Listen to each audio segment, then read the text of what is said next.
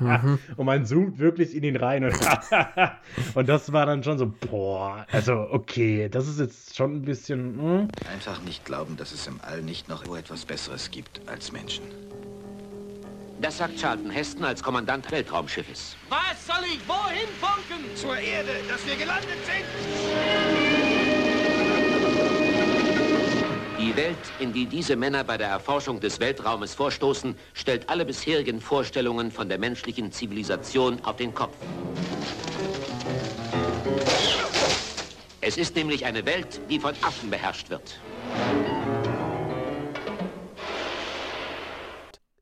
Ich begrüße euch zu einer neuen Folge hier beim Fernsehsessel Podcast. Mit dabei der liebe Fabian. Hallo Fabian. Okay, ja, ist, hallo, ja doch, war, war ganz gut, war ganz gut. Ja, und ich bin der Marco, ich verzichte auf Affenlaute. Ähm, ich habe da gerade, ich möchte das gerade nicht, möchte mich nicht zum Affen du, machen. Oh, du, du, meinst, oh. du meinst, du hast einfach nur ein bisschen Selbstachtung. nee, eigentlich nicht, aber es ist. Genau. Heute wird's äh, aftastisch. Affig. Affig. Äh, wir reden über Planet der Affen und über Planet der Affen. Ja. Genau. Und welchen vielleicht äh, noch kurz über Rückkehr zum Planet der Affen, Flucht vom Planet der Affen, Eroberung vom Planet der Affen und die Schlacht um den Planet der Affen. Weil manche Leute haben einfach zu viel Zeit. Hi. Ja, ja. Oder man ist halt einfach eine Maschine, so wie du, und ballert sich das alles rein. Simultan. Ich habe alle Filme gleichzeitig geguckt auf meinen fünf, sech, auf meinen sechs Screens. Einfach alles gleichzeitig aufgenommen und kann dir auch zu jedem Film noch genau sagen, was wann wo passiert. Ja, sehr gut. Finde ich. Oh, das ist, glaube ich, wahnsinnig anstrengend. Allein zwei Filme gucken nebeneinander ist bestimmt wahnsinnig anstrengend. Aber gut. Ähm, ja. Fabian, was waren so deine ersten Berührungspunkte mit Planet der Affen? So generell. Ganz klassisch, glaube ich, wirklich der erste Planet der Affen von 68. Also natürlich nicht damals, mhm. weil da war Im ich Kino. minus 24. Ich möchte 34 sagen, aber es ist 24. Das, das 1968 hört sich, finde ich, deutlich älter an als 24 Jahre nur von 1992 entfernt. Das ist. Das ist gerade sehr merkwürdig. Ähm, egal. Hä? Also findest du nicht, wenn du, also wenn du so hörst 1968 und ich bin 92 geboren, dann finde ich, ja. wenn man da jetzt ausrechnet, da sind 24 Jahre dazwischen. Ich finde, das ist nicht okay. Ich finde, das hört, also 68, das hört sich doch an, als wären da 50 Jahre dazwischen. Ja, das stimmt. Es ist, ja, das stimmt. Wir, mhm. wir, wir, werden alle älter und wir werden alle mhm. sterben. Hi. Ähm, irgendwann, ja. Ja, nee, ich habe den, den, irgendwann vor Ewigkeiten mal gesehen. Also kann auch mhm. sein, dass ich ihn nicht ganz gesehen habe, sondern nur ausschnittsweise. Ähm, aber es war auf jeden Fall mir auch schon immer ein Begriff. Also auch bevor die, die ja, Remakes kann man ja nicht unbedingt sagen, äh, wenn wir jetzt hier schon mal auf die nächste Folge schielen, sondern der war, der war irgendwo auch immer da und dann habe ich mir vor, lass es sechs, sieben Jahre sein, auch wieder so, die, so eine typische Amazon-Aktion gewesen, wo es dann halt eben mhm. das Boxset gab mit den fünf alten Teilen. Ähm, ja, für ein Apfel und ein Ei habe ich es mir dann halt bestellt und habe dann den ersten Teil nochmal gesehen. Und mir dann auch überlegt, ob ich mir die nächsten Teile angucken soll. Und gedacht, dann irgendwie nee.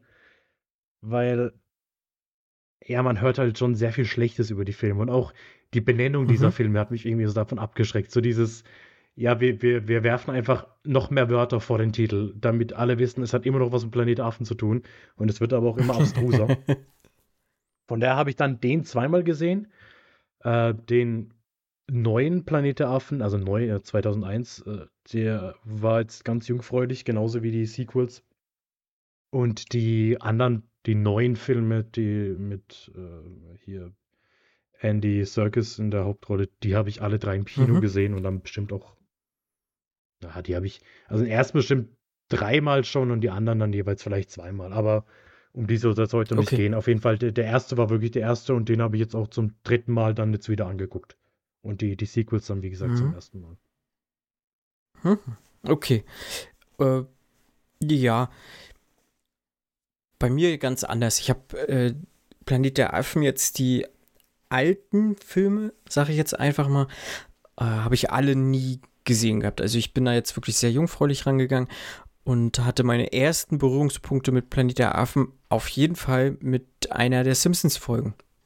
Ich glaube, das war so eine, so eine Horrorfolge damals so, ne? Ähm, oder also meinst du die mit dem Musical? Hm. Weil es gibt ja, es gibt, ich weiß, es gibt die Folge, in der, äh, frag mich nicht, ob es Patty oder Selma ist, eine von beiden kommt mit Troy McClure zusammen und Troy McClure kriegt dann das Angebot, in dem Planet der Affen Musical mitzuspielen. Stimmt, ja. Und dann gibt es ja diese kurzen Ausschnitte aus dem Musical. Einmal ähm, die, die, die Landung Ich glaube, Homer. Homer hat die, die, die Rolle von Charlton Heston eingenommen. Kann das sein? Nee, also, es, also in diesem Musical ist es auf jeden Fall Troy McClure. Der spielt dann quasi ja, den Taylor ja. und äh, gibt es einmal diesen Dr. Sayers, Dr. Sayers Song, was halt die, das ist Stimmt, Rock Me Amadeus. Ja. Und am Schluss gibt es noch um, oh my God, I was wrong. It was Earth all along. Now mhm. you finally made a monkey. Und alle singen mit. Das ist äh, Troy McClure. Es kann aber trotzdem gut sein, dass es irgendwie eine Treehouse of Horror Folge gibt, die das Ganze nochmal yeah. aufgreift. Das würde mich nicht wundern. Ja, ich glaube, irgendwie so war das. Aber ich bin mir jetzt nicht hundertprozentig sicher. Aber es war definitiv die Simpsons. Mhm äh, wo ich meine ersten Berührungspunkte mit hatte und halt auch diesen großen Twist dadurch tatsächlich in Anführungsstrichen gesetzt verraten bekommen habe. So, was jetzt nicht wirklich schlimm ist. Ich meine, irgendwo bin ich dann auch nochmal drauf aufmerksam geworden, ob, aber weil es halt ja auch so generell recht groß, verhältnismäßig groß in der Popkultur ist, mhm. möchte ich trotzdem irgendwie sagen. Äh, ich glaube, der hat schon großen Einfluss auf ganz viel gehabt. Genau. Und dann halt später jetzt, äh, wo jetzt diese, dieser Reboot, Remake, äh, dann, ja, so wie du sagst, ein Remake war es ja nicht. Es ist ja ein, ein, ein Reboot der Reihe oder einfach eine Vorgeschichte. Ein, eine alternative Vorgeschichte, einfach mhm. so, ne? Äh, äh, man merkt ja nachher, wenn wir jetzt über Planet der Affen von 68 und Planet der Affen aus 2001 sprechen, da gibt es ja auch schon Unterschiede, äh, wie die Affen woher kommen und so weiter und so fort, ne? Auch in den Jahreszahlen und sowas. Genau. Ja, den, die neuen mit Andy da habe ich halt nur Teil 1 und Teil 2 gesehen bis jetzt. Die habe ich mal zu Hause geguckt. Fand ich beide auch sehr gut. Haben mir sehr gut gefallen. Den dritten hat irgendwie nie gepasst, dass ich mir den angeguckt habe. Habt ihr leider auch nicht im Kino gesehen. Ich glaube, äh, die wirken, glaube ich, im Kino ganz gut. Die hätte ich mir auch durchaus, glaube ich, so im Kino angucken können. Also gerade so der zweite ist ja doch ein bisschen imposanter und mhm. alles, was ich vom dritten gehört habe, da mit dieser Schlacht und so, das ist, glaube ich, auch schon ganz geil dann. Aber da bin ich, bin ich gespannt. Auf, jetzt auf ein Wiedersehen, da, da freue ich mich auch schon drauf. Ich musste die jetzt alleine zu Hause gucken. Meine Partnerin hat nicht mitgeguckt. Ich sage, ich will Planet der Affen gucken. Wie mit Affen? Ich sage, ja, mit Affen. Nee, wenn ich Affen sehen will, dann gehe ich, geh ich in Zoo so ungefähr. Äh, sie wollte es nicht mit mir angucken. Und ich sage, die neuen drei, die soll, die, also die, ne, die sind gut, sage ich. Äh, nee, wollte sie auch nicht. Na, mal gucken. Mal schauen. Ja, ich glaube, das ist halt, also bei, bei alten Filmen ist es halt dann schon immer noch das Problem, ja, will man sich ja. einen Film von 1968 angucken, der vielleicht auch nicht, ja, das ist schon die große Frage, der vielleicht nicht in allen Punkten sehr gut gealtert ist, sage ich mal so. Mhm. ja, da gibt es auf jeden Fall ein paar, paar Punkte, die, die nicht so geil sind. Ähm, ja, genau. Wollen wir mal reingehen, ne? Äh, Planet der Affen so allgemein. Das ist basiert auf einem Buch. Mhm. Das war mir tatsächlich gar nicht so bewusst, muss ich ehrlich sagen. Das habe ich jetzt erst so in der Vorbereitung äh, mitbekommen. Aber das ist halt so, wenn man äh, damit irgendwie keine Berührungspunkte hatte, auch mit dem Alten nicht und sich ja auch noch nie wirklich damit beschäftigt hat, dann, tja, aber es ist ja auch relativ eng beieinander, sehe ich, ne? Das basiert auf dem Buch von La Planète des Signes. Ist das richtig ausgesprochen? Ich kann, kann ja kein Französisch. La Planète des Signes hätte ich, hätte ich jetzt. Des okay. La Planète des Signes von Pierre Boulle von 1963. Äh, dies, ne, 1963. Ja, ich habe keine. Ich habe probiert, die Jahreszahl auf Französisch coucher auszusprechen. avec quoi Ich, soir. aber das, ich krieg's. Nee. Mi- 1963 heißt, glaube ich, 1963 auf Französisch. Aber es ist. Ach so. Mein, mein, mein, meine, meine Französischzeit ist mittlerweile elf Jahre her. Äh, von daher möchte ich meine Hand dafür, dafür nicht ins Feuer legen. Okay. Okay. Das Buch hast du bestimmt nicht gelesen? Aber Ja, Oder? Auf Französisch jetzt vor kurzem. Nee, nee, nee. Okay. Hm. Äh, genau, ich auch nicht, weil ich, wie gesagt, ich äh, wusste nichts davon und ich glaube, das ist auch nur ein einzelnes Buch. Mhm. Ähm, deswegen ist es ja schon interessant, dass es äh, mehr, mehrere Fortsetzungen gibt. Aber gut. Äh, ich glaube, mit dem Thema kann man ja so generell relativ viel machen. Und jetzt, was ich halt aber herausgefunden habe, also Planet der Affen jetzt von 68 ist ein bisschen weit entfernter vom Buch, während der 2001er doch ein bisschen dichter am Buch sein soll. Äh, ob das jetzt gut oder schlecht ist, sei erstmal dahingestellt, da können wir ja gerne uns später nochmal drüber unterhalten. Genau, Planet der Affen. Wer spielt denn da so mit, Fabian? Ähm, Und von wem ist denn das Ding? Von Franklin J. Schaffner. Oder Schaffner, Mhm. wie man es wahrscheinlich Schäfner. Schaffner dort ausgesprochen hätte. Dort. Äh, auf dem Planet der Affen hätte man es ausgesprochen. Weil auf dem Planet der Affen wird Englisch gesprochen. Und äh, Hauptrolle ist Charlton Heston ähm, als George Taylor. Beziehungsweise er heißt eigentlich nur Taylor im Film, aber Wikipedia verrät uns, dass er einen Vornamen hat namens George. Wir haben Roddy McDowell, der spielt in Cornelius. Roddy McDowell ist auch der einzige, der in allen Sequels, also in allen alten Sequels auftauchen wird. Teilweise Archivaufnahmen, teilweise in anderen Rollen. Ähm, aber er spielt den Cornelius, also er ist quasi der, der Archäologe auf dem Planet der Affen. Er ist ein Schimpanse. Er ist zusammen mit Zira.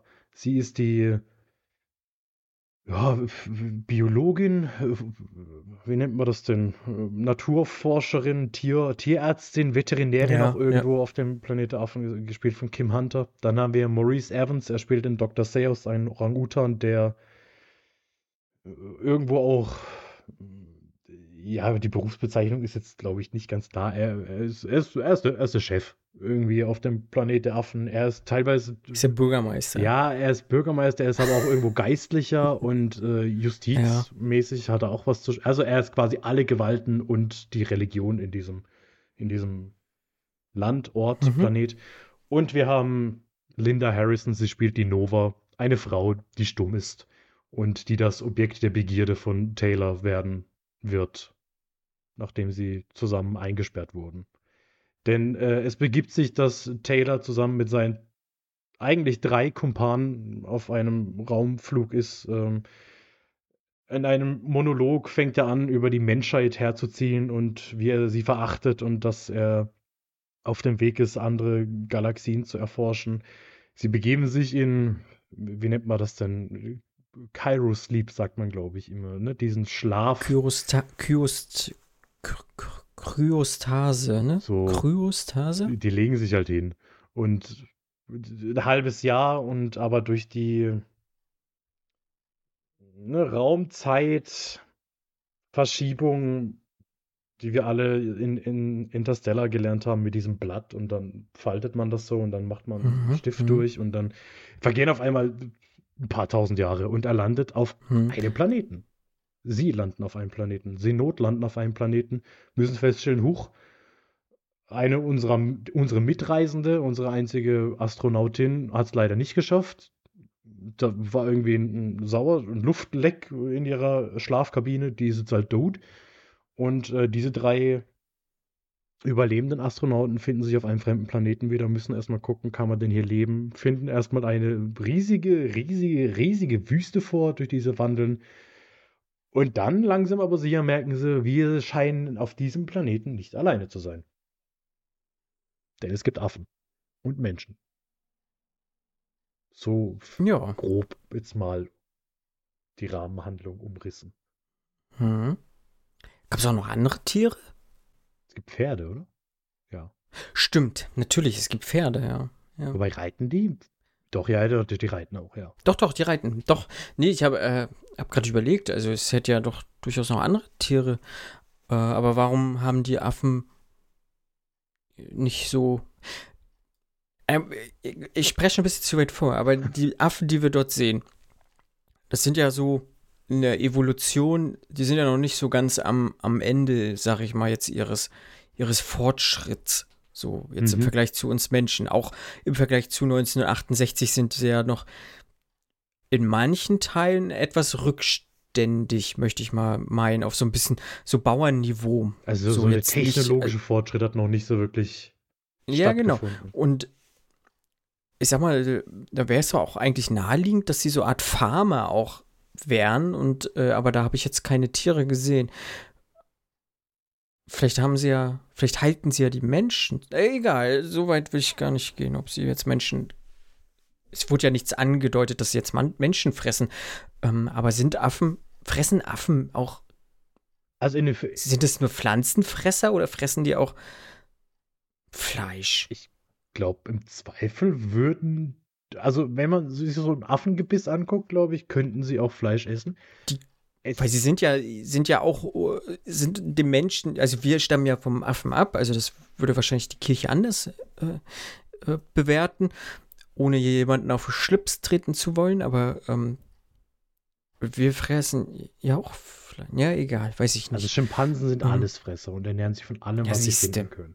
Aber es wird in einem, aber frag mich jetzt nicht in welchem. Ich weiß nicht, ob es dann im, im 68 ist oder ob es in der Rückkehr oder in der Flucht oder Eroberung. Irgendwann wird auf jeden Fall gesagt, dass sie äh, Herbivoren sind. Also, dass sie nur Pflanzenfresser sind und kein Fleisch konsumieren. Okay. Mhm. Ja, gut. Ja, ein bisschen zu weit vorne. Äh, ja, na, aber es kommt ja dazu, dass sie jetzt, äh, sagen wir mal, auf diesem Planeten abstürzen oder landen. Ähm, und irgendwie wurde mir das dann auch, weil du gesagt hast, sie sind ja dann so durch diese Wüste oder durch diese Steppe halt gewatschelt und dann halt auf die Affen getroffen, mehr oder weniger unfreiwillig einfach. Ähm, aber irgendwie wurde mir diese zeitliche Komponente nie so richtig klar. Ich habe das jetzt erst so im, im Nachhinein so ein bisschen mhm. mitgekriegt, äh, wie viele Jahre sie überhaupt, sag ich mal, in die Zukunft gereist sind. Äh, das sind ja irgendwie 700 Jahre oder sowas, ne? Ähm, und aber auch wie lange waren sie jetzt in der Steppe unterwegs und sowas? Das war für mich irgendwie nicht so ganz klar. Sie hatten ja gesagt, sie haben Proviant noch für drei Tage.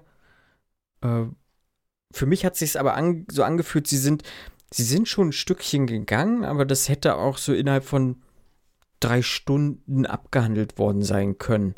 So bis sie dann halt auf diese Quelle dann irgendwo treffen und dann halt äh, eine, äh, genau, nach, nach diesem erfrischenden Bad, was sie nehmen, halt ihre Klamotten verlieren, weil die Menschen ja die Klamotten und ihr ganzes Gepäck halt gestohlen haben. Und ja, bis dahin war diese zeitliche Komponente nie so wirklich für mich schlüssig, auch später nicht. Mhm ich meine, da wird es ja auch irgendwann noch mal einmal gesagt, wir sind jetzt hier irgendwie seit, keine Ahnung, wie viele Wochen und du hast dich nicht mehr bei mir sehen lassen und sowas, wo ich sage, mir kommt es jetzt gar nicht so vor, als wäre es ein paar Wochen oder so. Ähm, aber ja, das sehe ich ihm noch so ein bisschen nach, vielleicht den Film. Ja, aber das, das, ja. das, das, das kann ich nachvollziehen. Das wird die ganze Zeit nicht klar. Äh, nur, nur als kurze Anmerkung, also die sind insgesamt 2000 Jahre in der Zukunft. Also die, 2000 die, die 700 Jahre sind quasi der Zwischenstand. Also wir haben ja am Anfang diesen Monolog von, von Taylor und ja. da sind sie schon 700 Jahre in der Zukunft. Also da hat diese Zeit Ach so. Dilatation schon angefangen und dann sind sie ja, dann schlafen sie noch mal ein Jahr und dann sind sie insgesamt 18 Monate unterwegs und das macht auf der Erde dann knapp 2000 Jahre aus. Und dann ist, Interessant. dann ist aber wirklich so, laufen die jetzt zwei Tage durch die Wüste, laufen sie zwei Wochen durch die Wüste, aber ja. Mhm. Auch danach, ich weiß auch nicht, keine Ahnung, wie, lange so eine Kehlkopfverletzung dauert, wie lange das dauert, um dass die verheilt. Im dramaturgisch besten Moment ist sie dann verheilt. Ähm, ja, ich weiß nicht, wie viel Zeit dann wirklich vergeht zwischen, er wird gefangen genommen, er wird eingesperrt, er, es soll an ihm experimentiert werden, er kann sich befreien und allem, was dann so mhm. seinen Lauf nimmt. Mhm. Ja, Äh, ne, an, an der Quelle fand ich halt noch eine, eine Szene ganz witzig, oder die hat mein Gemüt doch erhellt, als, als sie, die waren ja nackt, Mhm. alle ihre Klamotten wurden geklaut und sie kommen aus dem Wasser, um halt zu gucken und stehen dann da erstmal irgendwie zu dritt und äh, seine beiden Begleiter, also die beiden Begleiter von Charlton Heston, bücken sich halt so und äh, er steht dann halt so äh, dort, ja, ich sag mal jetzt sein Glied wäre so in Augenhöhe der anderen beiden. Und das fand ich dann irgendwie sehr witzig, das zu sehen. Aber das, ja. Und das ist auch einer der wenigen Filme, die trotzdem eine Freigabe ab.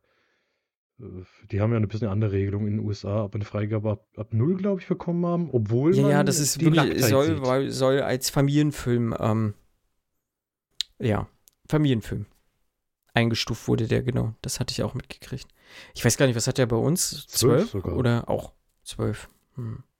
Also bei Mark Wahlbergs Film habe ich gesehen, okay, der ist ab zwölf. Das fand ich auch in Ordnung, Mhm. doch ein bisschen düster so. Äh, Den fand ich jetzt, naja, doch ein bisschen äh, Blut war ja doch zu sehen, ne? Ein bisschen rote Farbe. Ja, gut. Ich, ich, äh, wahrscheinlich kannst du ihm auch eine Sechser-Freigabe geben, aber Ja, ich weiß dann nicht, wenn sowas wie Lobotomie und sowas angesprochen wird, ob das dann Kriterien Ja, das sind, dass stimmt. man sagt, nee, äh, wir zeigen hier jetzt diese Narbe an seinem äh, Mitpiloten. Vielleicht sind das dann so ausschlaggebende Mhm. Punkte, wo man dann, wo die FSK dann damals gesagt hat, nee, hier erst, erst hm. nach der Pubertät guckt ihr euch den bitte an. Mhm. Ja, ist auch okay. Mhm, weil inhaltlich ist der vielleicht an halt an manchen Punkten ja doch ein bisschen äh, ja, aus der Zeit Mhm. gefallen. Würde man heute nicht mehr so machen und sollte man auch heute nicht mehr so machen. Zum Beispiel können wir auch gleich äh, darauf eingehen, die Begleiterin, die halt dabei war, die ist ja verstorben, sie ist so mumifiziert. Ich meine, gut, die sieht auch schon ein bisschen gruselig aus. Ich war jetzt ja nur wahnsinnig kurz zu sehen, die ist ja doch schon ein bisschen, also sah ein bisschen gruselig aus. Sie wird ja im weiteren Verlauf als moderne Eva bezeichnet und äh, in der, ich habe den in der deutschen Synchronisation geguckt und da hieß es dann so ungefähr, dass sie äh, halt von allen dreien sozusagen auch, auch gewilligt wurde oder äh, ausgesucht wurde. Also, dass alle drei sich mit dieser modernen Eva halt arrangieren könnten und so. Und da habe ich mir so gedacht, okay, krass, da haben die sich so eine Art Zuchtstute dann halt irgendwie mit aufs Schiff genommen. Also alles sind Wissenschaftler, nur äh, sie nicht, sie ist halt irgendwie für, für andere Aktivitäten da. So, und das ist schon, ja. Ja, wobei die, die Okay. Rechnung auch irgendwie dann trotzdem nicht ganz aufgeht. Ne? Also wenn man dann irgendwie einen Planeten neu bevölkern möchte und man hat eine Frau und drei Männer, schwierig. Also, Wird schwierig. also spätestens so ab Generation 3 wird es dann, glaube ich, weiß ich nicht, nicht mehr so gesund. Nee, nee. Da hat man nachher auch so Probleme wie jetzt in Island so zum, zum Teil, ne? Wo man sich ein paar andere Gene reinholen sollte. Wo, wo du Dating-Apps brauchst, um zu gucken, ob du mit den Leuten verwandt bist. Genau. Genau. Ja, und das sind so, wo ich sage, ja, schon schwierig und ja, dann kommen wir auch so, ne, wie gesagt, er wird halt gefangen genommen und dann kommen wir ja auch so ein bisschen in das Dorf der Affen. Und da herrscht ja auch so latenter Rassismus vor. Du hast so eine Art Ka Kastensystem. Ähm, das kriegt man ja mit, ich glaube, so nebenbei wird, glaube ich, auch noch gesagt, dass dieses Kastensystem aber abgeschafft wurde. Nee, doch, klar. Also die so eine Vermischung wurde abgeschafft irgendwie. Die hatten das, oder habe ich das gelesen? Weiß ich jetzt nicht genau. Aber da gab es wohl auch strenge Gesetze, die das irgendwie verboten haben. Gut, Ja. du hast ja auch klare Rollen. Also im Endeffekt, die Schimpansen Ja, genau. sind, sind die, die pazifistischen und die, die, die Gorillas sind so Wissenschaftler, die- die, Gorilla sind die Arbeiter und die Orang-Utans sind dann halt eben die, ja, die, die Geistlichen oder die, die Führer. Und das Mhm. wird ja auch am, relativ am Anfang erwähnt, als es darum geht, äh, um Cornelius Forschung, der sich ja auch vor der, vor der Kirche in Anführungszeichen zurückhalten muss, weil dieser, dieser Mhm. Staat oder dieser Planet, es ist ja alles ein bisschen, ist ja auch alles immer ein bisschen sehr lokal. Also dieses Planet der Affen ist ja eigentlich immer eher so Städtchen der Affen, wenn man es mal, wenn man es mal so Mhm. sieht. Ja, ja. Dass ja, er sich da zurückhalten muss und dass Dr. Sears ja eh keine Schimpansen mag, ne? Also da spielt schon so ein bisschen auch dieses, Hm. diese, diese Rassismus-Thematik mit ein. Das auf jeden Fall. Hm. Und äh, ja, das, was ich halt schon angesprochen hatte, ne? dass man jetzt sagt, so irgendwie, wir kriegen halt dieses Dorf mit und äh, das sieht halt zu Teilen schon fortschrittlich, fortschrittlich aus. Du hast schon gesagt, sie konnten jetzt eine Lobotomie durchführen. Das kann man jetzt eigentlich nicht einfach so machen. Ähm, da gehört schon auch ein bisschen Wissen dazu und auch ein bisschen Handwerk und halt auch eine gewisse motorische Fähigkeit dazu. So gleichzeitig können sie Pferde reiten, haben Waffen. Also gerade als die Menschen da gefangen genommen worden sind, haben sie ja mit Schusswaffen gearbeitet. Und äh, ich weiß gar nicht, ob die überhaupt so motorisch dazu in der Lage sind, jetzt so eine Schusswaffe abzufeuern. Das sei jetzt erstmal dahingestellt, aber es ist so, es sind so Kleinigkeiten, die man sich so einfach fragt. Und gleichzeitig sage ich mir, gut, sie haben eine Waffe, sie können Loboti Lobotomie durchführen, aber sie haben keinen Fernseher, verdammte Scheiße. äh, sie haben wahrscheinlich nicht mal Strom. Also es sind so ganz viele Sachen, das haben sie, das haben sie nicht. Und äh, ja, dass halt so dieser Lauf der Evolution oder dieser technologische Fortschritt halt wahrscheinlich auch anders verläuft als bei uns. Das ist ja alles gut und schön, aber so manche Sachen gehen, glaube ich, einher, weil wenn du jetzt, ich glaube, Fotografie haben sie ja auch, genau. Sie haben ja einmal gleich zum Anfang äh, so, ein, so ein Jagdfoto mhm. geschossen mhm. und wenn du, wenn du jetzt Fotos machst, sag mal, musst du ja auch irgendwie auch einen technischen, also so mit Lichtbrechung und hast du nicht gesehen und ähm, ja, weiß ich nicht, so manche Sachen muss man hinnehmen, aber ist auch okay, aber das sind so Sachen, da habe ich mich dann manchmal gefragt, so, äh, muss das sein? Hätte man es nicht denn auch anders machen können? Und naja, weißt ja, wie das ist. Ja, wobei ich das schon, also das ist auch einer der, der Unterschiede zum Buch. Im Buch ist es sind sie deutlich technologisierter, diese, diese, diese Affen. Ach so. Und es ist auch alles deutlich futuristischer dargestellt. Nur mhm. in, in dem Film habe ich es halt dann irgendwo so interpretiert, dass der Film uns ja auch zeigt, wie es ist, wenn du halt in so einem krass so heißt das, theokratischem Staat dann lebst, wo halt wirklich die, die Kirche oder die Religion, die dort ja, herrscht, gut. Äh, die, ja, die Gesetz, mhm. Gesetzgebung ist, weil ihr Grundgesetz äh, basiert auf diesen Überlieferungen, die der Gesetzgeber ja, genau. damals gemacht hat. Und das ist mhm. ja alles äh, ihre, ihre Religion, die sie haben.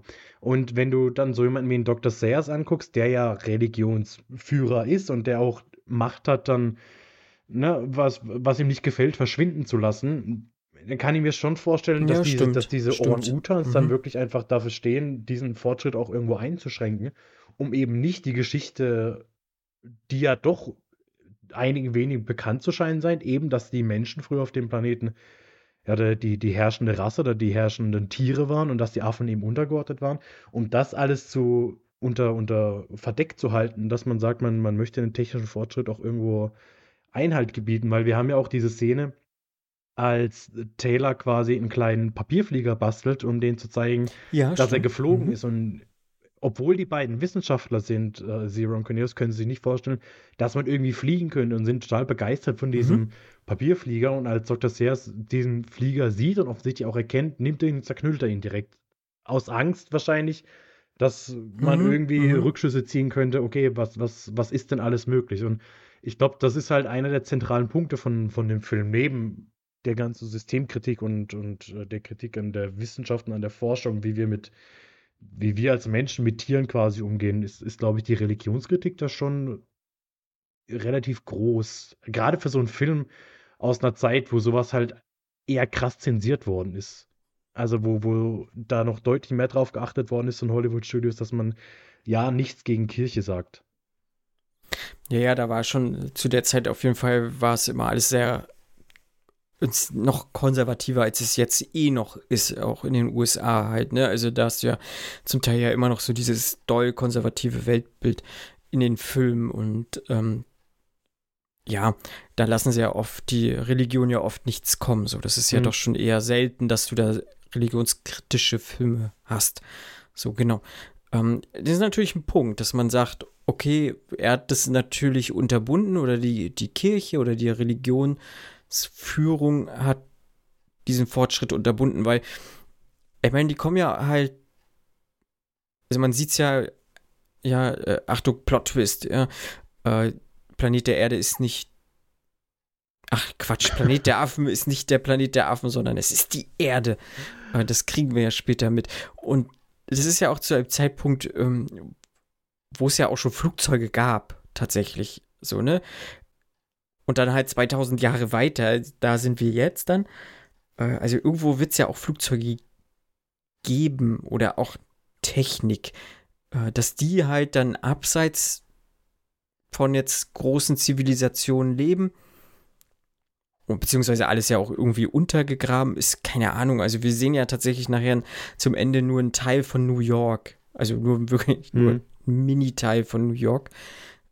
Und New York scheint ja unter Sand zu sein. Wie sagt man das dann? Ähm, ja, ja, es ist es, einfach verschüttet. Ja, aber es ist ein bisschen merkwürdig. Das wird im zweiten Teil auch noch ein bisschen weiter gesponnen. Ach so. Da ist es dann einfach so, dass du hast New York und darauf sind jetzt Berge oder so. Es ist halt, es ist, also New York ist es quasi komplett im Untergrund. Also. Okay. Warum ja. auch immer. Ja. Aber. Ja. Aber das ist halt so dieses große Problem von dem Film und halt auch von den vielen anderen Filmen dann. Das ist ja nicht Planet der Affen, mhm. ist so wie du gesagt hast, aber sondern eher Dorf oder Stadt der Affen. Und äh, weil ich sag mal, würdest du wahrscheinlich irgendwie, keine Ahnung, 50 Kilometer weiter woanders hingehen, so, dann ist vielleicht nichts verschüttet und du findest halt ein altes Dorf oder eine Kleinstadt oder so, die nicht verschüttet ist und auch noch äh, wahrscheinlich trotzdem zerstört ist oder zerfallen ist und sich die ne, Natur holt sich ja auch irgendwie erst dann zurück so, aber du findest eigentlich ne, äh, Technologie. Auch 1968 wird ja in den USA schon auch schon der fortschrittlich so gewesen sein, mhm. dass da ja doch irgendwas zu finden ist. So, ne? Ähm, ja, es ist schwierig, das irgendwie sich vorzustellen, dass da nicht nichts möglich ist. Aber klar, wenn, ne, ist ja das verbotene Land, ne, darfst da ja nicht hin. Und äh, er hatte ja auch nur eine Ausnahme, Ausnahmegenehmigung, die ihm eigentlich ja auch widerrufen wurde und so weiter und so fort, dort überhaupt hinzugehen. Das stimmt schon. Ist halt die Frage, mhm. was so ein Atomkrieg im Endeffekt alles anstellt, zurücklassen würde, wie viel da wirklich noch existieren würde und was bestehen bleiben würde. Aber ich, ich finde ja. schon, ja, was heißt, dass sie es einfach machen? Ich meine, natürlich kann dieser Film jetzt auch nicht äh, die ganze Zeit zeigen, okay, was passiert gerade in Europa, was passiert gerade in Asien, was ist da und was ist hier und was ist gerade. ja. Das macht, finde ich, äh, hier der, ich komme auch mit den Titeln komplett durcheinander. Äh, äh, Planet der Affen Prevolution macht das am, so, am Ende, mhm. glaube ich, ganz clever. Da zeigt er so eine kleine Montage, wie dann sich dieses Virus, was zumindest die Menschen zum Großteil ja, ausrottet, ja. über, die, über die gesamte Erde verbreitet. Da hast du zumindest diesen Ansatz von Planet der Affen. Und hier ist es doch, mhm. ja, es ist alles sehr lokal und ja, klar ist die Frage, was, was, nicht nur, was machen sie in Südamerika, sondern was machen sie vielleicht nicht in New York, sondern gehst du ein paar Staaten weiter runter, sind in Florida. Wie sieht's, wie sieht's da aus? Aber dass, ja, dass der Film das nicht alles abbilden kann, klar ist irgendwo geben, aber das, das sind halt Fragen, nach denen sucht, also nach denen habe ich nicht gesucht, sondern das kommt einem während dem Gucken dann schon so ein bisschen auf, wo man denkt, ja, aber hm. es, es wirkt hm. halt alles sehr klein und sehr, ja, behütet. Mhm. Ja. Was ich ja auch noch interessant fand, dann in dem Dorf, äh, ich meine, das sah schon alles ganz gut aus, das äh, sogar auch mit den Häusern da, wie die jetzt generell äh, designt waren. Mhm. Das äh, konnte ich mir gut so vorstellen. Fand es dann aber interessant, so wenn ein bisschen Action reinkam und auch das Dorf mitgenutzt wurde. Äh, wie die dann da teilweise halt auch äh, von diesen Treppenpodesten runterspringen mhm. oder ähm, halt all solche Sachen. Und da habe ich mich auch so gefragt, oder auch als die Menschen gefangen genommen wurden, da war ja auch, da sind die ja auch so eine Klippe runtergefallen abgestürzt oder haben sich fallen lassen teilweise und sowas, ne? Und dann auch ins Wasser rein oder manche haben Wasser leider nicht getroffen, so, sind in so halbwegs weichen Sand gefallen. Aber da habe ich mir auch so gefragt, so, das ist schon interessant, dass sie halt damals auch schon solche Stunts gemacht haben, ohne jetzt so diesen, diesen technischen Fortschritt zu haben, den wir jetzt haben, oder diese technischen Mittel zu mhm. haben, die wir jetzt haben. Und das sah auch gut aus. Ähm, natürlich hat man manchmal das Double von Charlton Heston gesehen, so in ein, zwei Situationen, weil es nicht aussah wie Charlton Heston. Aber dass da jetzt auch nicht wirklich irgendwie einer mit riesen Verletzungen rausgeht, hoffentlich oder so. Das fand ich schon immer interessant zu sehen. Also auch wenn ich mir überlege, so mit den Pferden, wie dicht denn da manchmal dran geritten wird oder so, oder auch ein anderer Film von, von Charlton Heston, äh, hier Ben Hur mhm. oder so. Äh, das ist ja so, so, der ist ja so einer dieser epochalen Filme, so, äh, dass da jetzt nicht regelmäßig einer draufgegangen ist. Vielleicht kriegt man es auch nicht mit. Das wollte ich, ich gerade sagen. Ich, ich glaube, das wäre damals das wahrscheinlich einfach nicht großartig rausgekommen. Also ja. so traurig wie es ist, aber das kann ich mir schon, gerade bei, ist das in Ben Hur oder sind Spartacus mit dem Wagenrennen? Was, ja. also es würde mich nicht wundern, wenn da der eine oder andere einen Arm verloren hat oder von irgendwie von, von Pferden überrannt worden ist und, und ja, aber ob man das dann damals so mitgekriegt hat, ob man dann gesagt hat, hier, liebe Witwe, lieber Witwer, hier hast du 1000 Pfund und jetzt ist äh, 1000 Dollar und jetzt ist gut und ja, weiß ich nicht, ja, kann ich mir tatsächlich leider auch so ein bisschen vorstellen. Wobei Charlton Heston sich auch, ja, nicht, nicht beschwert hat, aber gesagt hat, dass für ihn die Dreharbeiten halt auch kein Zuckerschlecken waren, weil selbst wenn man immer auf äh, Pappmaché oder, oder, oder Plastikfelsen fällt, ist, man fällt halt immer noch auf Felsen. Und er hat anscheinend einige Blessuren mit, mhm. mit sich genommen, hat auch oft mal äh, kurz vom Hitzschlag, weil er ist ja im Endeffekt die ganze Zeit halb nackt. Und ja. ja, ich sag mal, so von der Optik her ist es nicht gerade kalt auf dem Planet der Affen. Also. Ne? Nee, die haben in Miami gedreht. Also auch die, also, ich glaube auch diese Affenkostüme, weil diese Make-up hat ja ewig oh, gedauert ja. aufzutragen. Das heißt, ja. die haben das auch den ganzen Tag aufgehabt, haben dann auch teilweise irgendwelche Flüssignahrung gekriegt, um, um ne, weil sie anders nicht essen konnten. Aber ich stelle mir vor, wenn du dann halt so sechs, sieben Stunden unter so einer Maske, so einer Fellmaske bist, in, in der glühenden mhm. Hitze, dann, boah, Respekt. Ja, das glaube ich auch. Das ist schon, schon krass. Aber ich fand es äh, trotzdem so jetzt vom Aufwand her fand ich es schon ziemlich, ähm, ja, groß irgendwie, ne? Und wenn ich, wie gesagt, wenn, wenn es wirklich halt so extra dieses Set aufgebaut wurde und alles, ähm, das ist schon, schon ähm, ein Heidenaufwand auf jeden Fall gewesen, ne? Und wir haben ja auch dieses Versuchslabor, äh, fand ich das auch ganz nett, so diesen, diesen Umkehrschluss dann so zu ziehen, äh, dass wir ja sonst diese mhm. Affen in solchen Versuchslaboren halten und hier werden wir als Menschen ähm, gehalten und dann halt auch nur mit so ein bisschen Stroh in der Ecke und dann mit einem Wasserschlauch abgespritzt und denn auch diese, diese, äh, ja, was sind denn das, diese Krallen um Hals, mhm. dass du dann gefangen wirst und dann von einem Ort zum anderen halt so geschleppt wirst und sowas. Ähm, ja, aber das macht natürlich dann auch immer irgendwie nachdenklich, so gerade wenn es dann darum geht, muss man Tiere überhaupt irgendwo halt in ein Gefängnis halten, so. Ähm, ja, äh, Antwort nein, muss man nicht. Also deswegen, ähm, das ist ja nicht schön. Und äh, schade, dass es trotzdem irgendwie nur dann immer dieser, auch dieser Film dann immer nur so für Unterhaltungszwecke dann genutzt wird. Und äh, dann die, diejenigen, die da irgendwie Einfluss drauf haben, das trotzdem zulassen. So, das ist, ja, naja. Aber also da, da merkst du halt, finde ich, dass der Film seiner Zeit sowas von voraus war. Also gerade. Ja, das jetzt, auf jeden Fall. Klar, zum einen auch äh, von, von den Effekten und von den Masken her. Ich meine, mhm. der Film ist 68 rausgekommen. Im gleichen Jahr hatten wir auch äh, von Kubrick 2001. Wenn du die beiden mhm. jetzt vergleichen würdest, klar, würde man wahrscheinlich sagen, 2001 sieht noch mal besser aus. Aber trotzdem muss man sagen, das Planet der Affen optisch jetzt nicht unbedingt schlecht gealtert ist. Na klar kann man nee, mittlerweile nein. CGI auf die Leute klatschen und sie sehen wie echte Affen aus. Aber auch von der ganzen Thematik her ist dieser Film halt einfach immer noch aktuell und die ganzen Diskussionen, die er, die er aufbringt, die, die kannst du heute immer noch führen.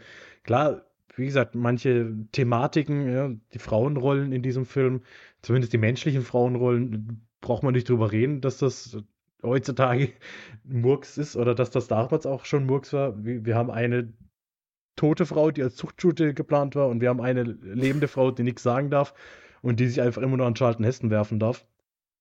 Das, ja, ja, Das, das kann man kritisieren, das muss man vielleicht auch kritisieren.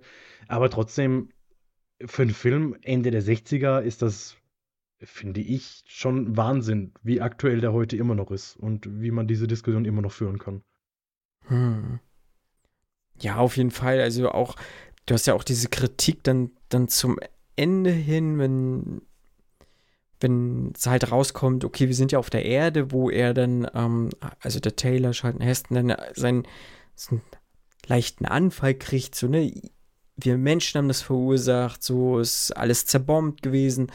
Äh, also die Menschheit hat das verschuldet halt einfach, weil ne, wir waren 68, so Zeit des Kalten Krieges, äh, spinnt man mal weiter, da, ich sag mal, da, da hätte irgendwie wirklich nur dieser Tropfen Überla das fast zum Überlaufen bringen können, so, wenn irgendeiner angefangen hätte und dann hätte es halt geknallt, so. Und ich glaube, dann hätte es auch ordentlich geknallt. Und dann, ne, und auch, auch heute, du siehst es ja auch heute mhm. so, ne, wir Menschen sind dafür verantwortlich, dass äh, halt äh, diese Klimakrise existiert und äh, all sowas. Also das äh, wird da halt konsequent auch einfach zu Wort gebracht und das finde ich, äh, fand ich sehr gut.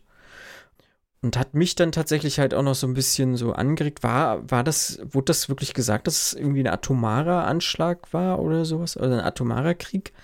Nee, wo, also im Deutschen sagt er halt nur, es ist so, äh, ja, zerbombt halt, ne? Ähm, genau. Ja, also ausgesprochen wird es nicht. Im, Im, Original sagt er Aber halt, man kann es sich halt so, so. Irgendwie, you, you maniacs, denken. you finally did it. Also, es wird in, hm. im zweiten Teil wird es dann relativ klar, dass, dass es sich Ach so, okay.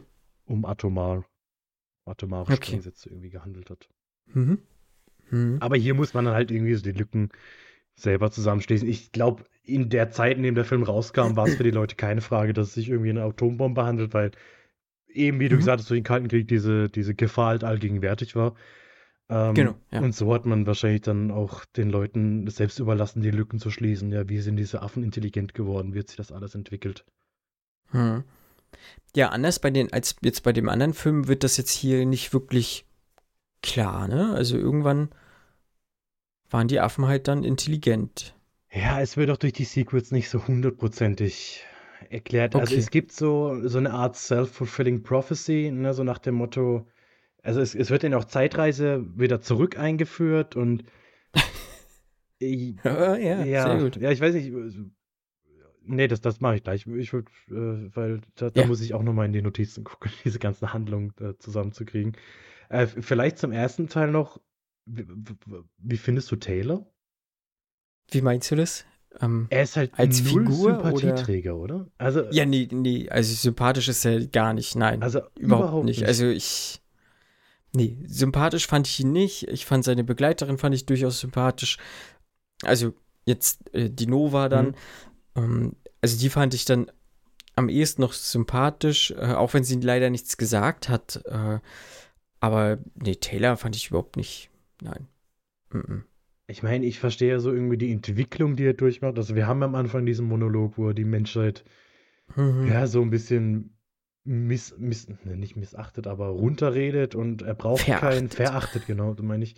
Äh, und dann ne, ist er darauf angewiesen, äh, ist komplett ja. alleine und seine einzige Hoffnung ist dann diese, diese Frau, an die er sich klammert, die behandelt er aber jetzt auch nicht irgendwie toll und dann. Nein. Ja, ist alles, alles ein bisschen schwierig. Ähm, aber die Frage ist, brauchen wir ihn als Sympathieträger überhaupt oder trägt die, die Story nicht selbst? Denn am Schluss ist es dann halt gerade doch dann der Twist, glaube ich, weshalb dieser Film auch so ikonisch ist und mhm. der, der, funktioniert halt nur mit, mit, mit einem mhm. Protagonisten irgendwie, der, der, der auch kommunizieren kann. Ne?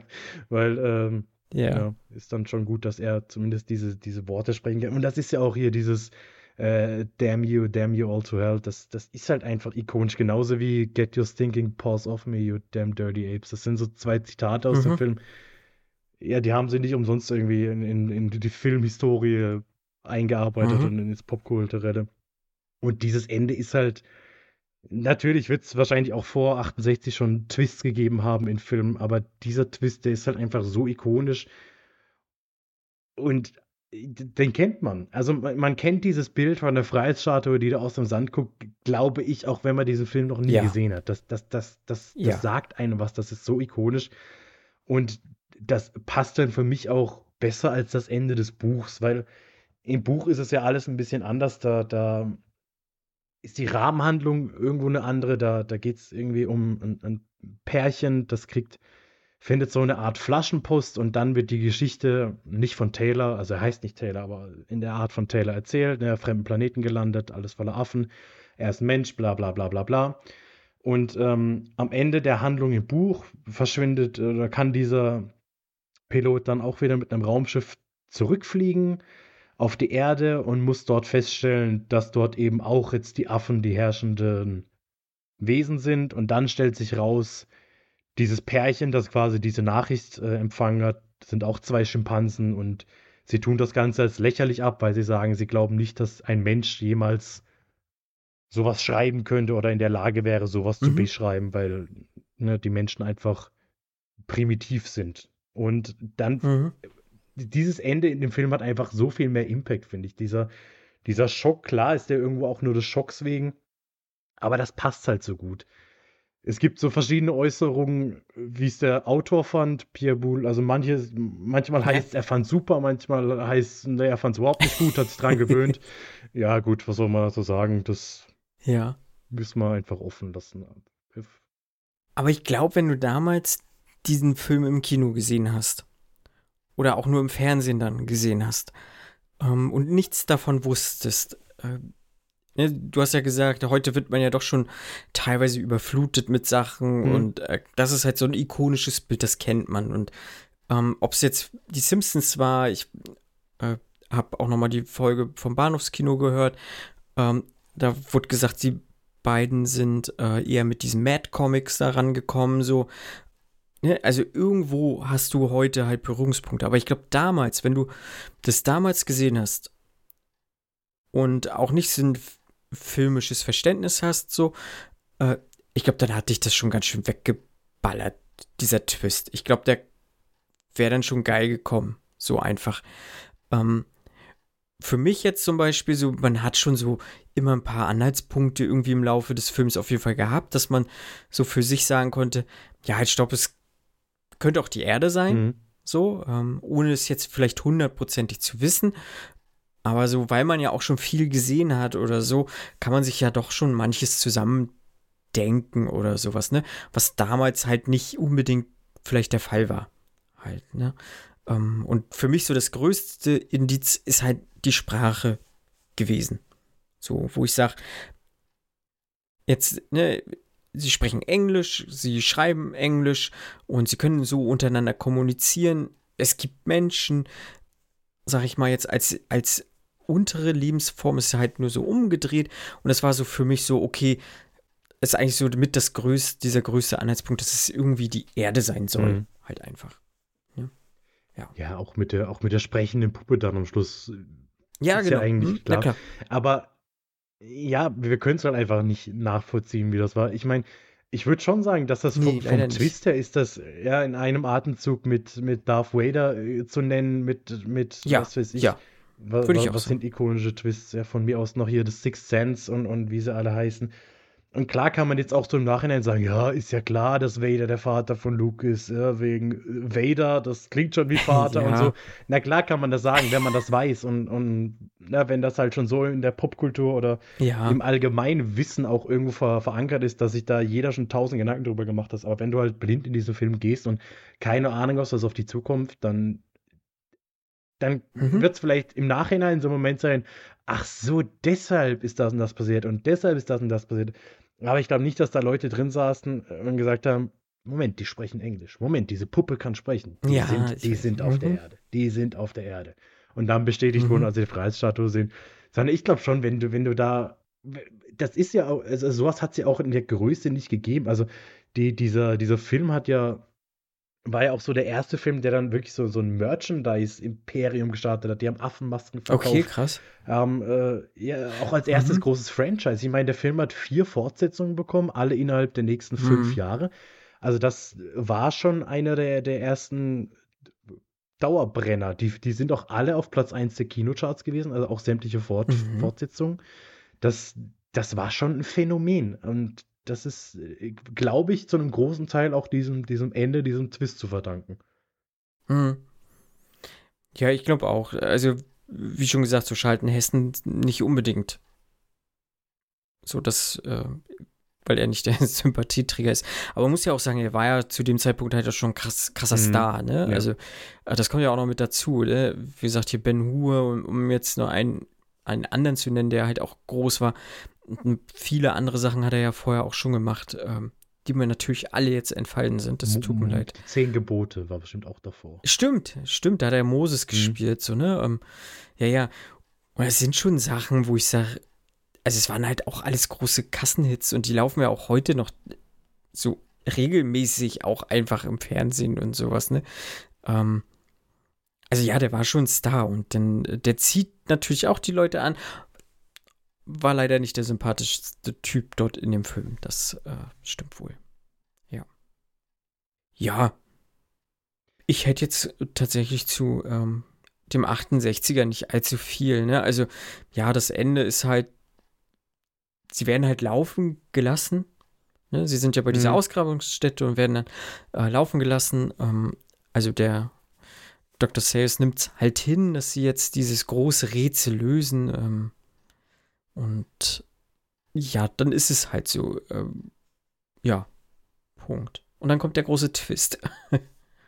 ich glaube, wo ich so ein bisschen Probleme mit hatte während dem Film, ist die Theatralik. Das fand ich teilweise schon ja, ja okay. sehr dick mhm. aufgetragen. Also gerade ist ja auch relativ am Anfang die Szene, als einer der, der beiden Astronauten irgendwie so eine kleine USA-Flagge irgendwo hineinsteckt. Ja, ja. Und, und dann gibt es irgendwie so dieses, dieses Bild wie Charlton Heston und man, man findet ihn von unten einfach nur da steht und, mhm. und man zoomt wirklich in ihn rein und, und das war dann schon so, boah, also okay, das ist jetzt schon ein bisschen, mh.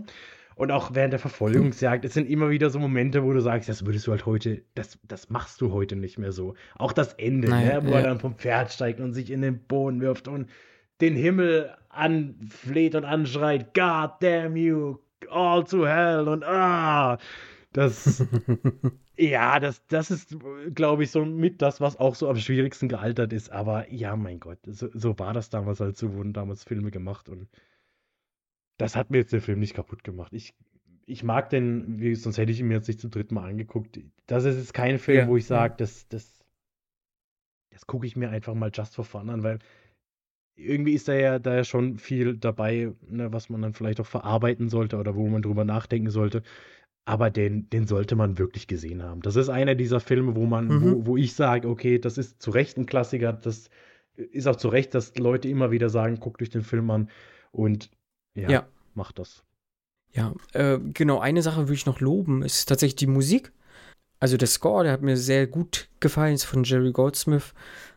Hat ja auch äh, ein paar Sachen auf jeden Fall auf seiner Uhr, wie es so oft ist bei diesen ganzen äh, erfolgreichen Komponisten. Ähm, um, um mal zu nennen, er hat hier jetzt mal die, die großen Auszeichnungen Mulan, LA Confidential, Basic Instinct, Poltergeist, Star Trek hat er gemacht, äh, Das Omen und eben halt auch Planet der Affen, also genau, Papillon noch und sowas und äh, schon ein ganz großer auf jeden Fall.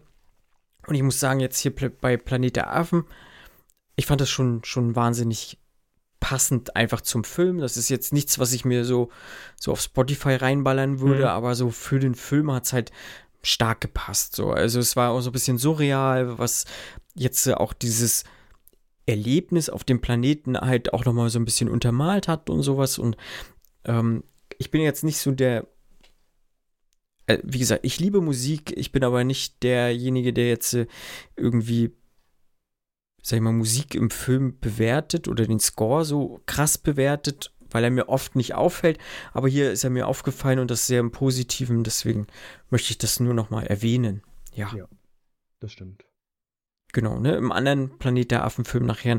Und das, obwohl Danny Elfman dort die Musik gemacht hat, die ist mir nicht so krass aufgefallen wie jetzt in dem.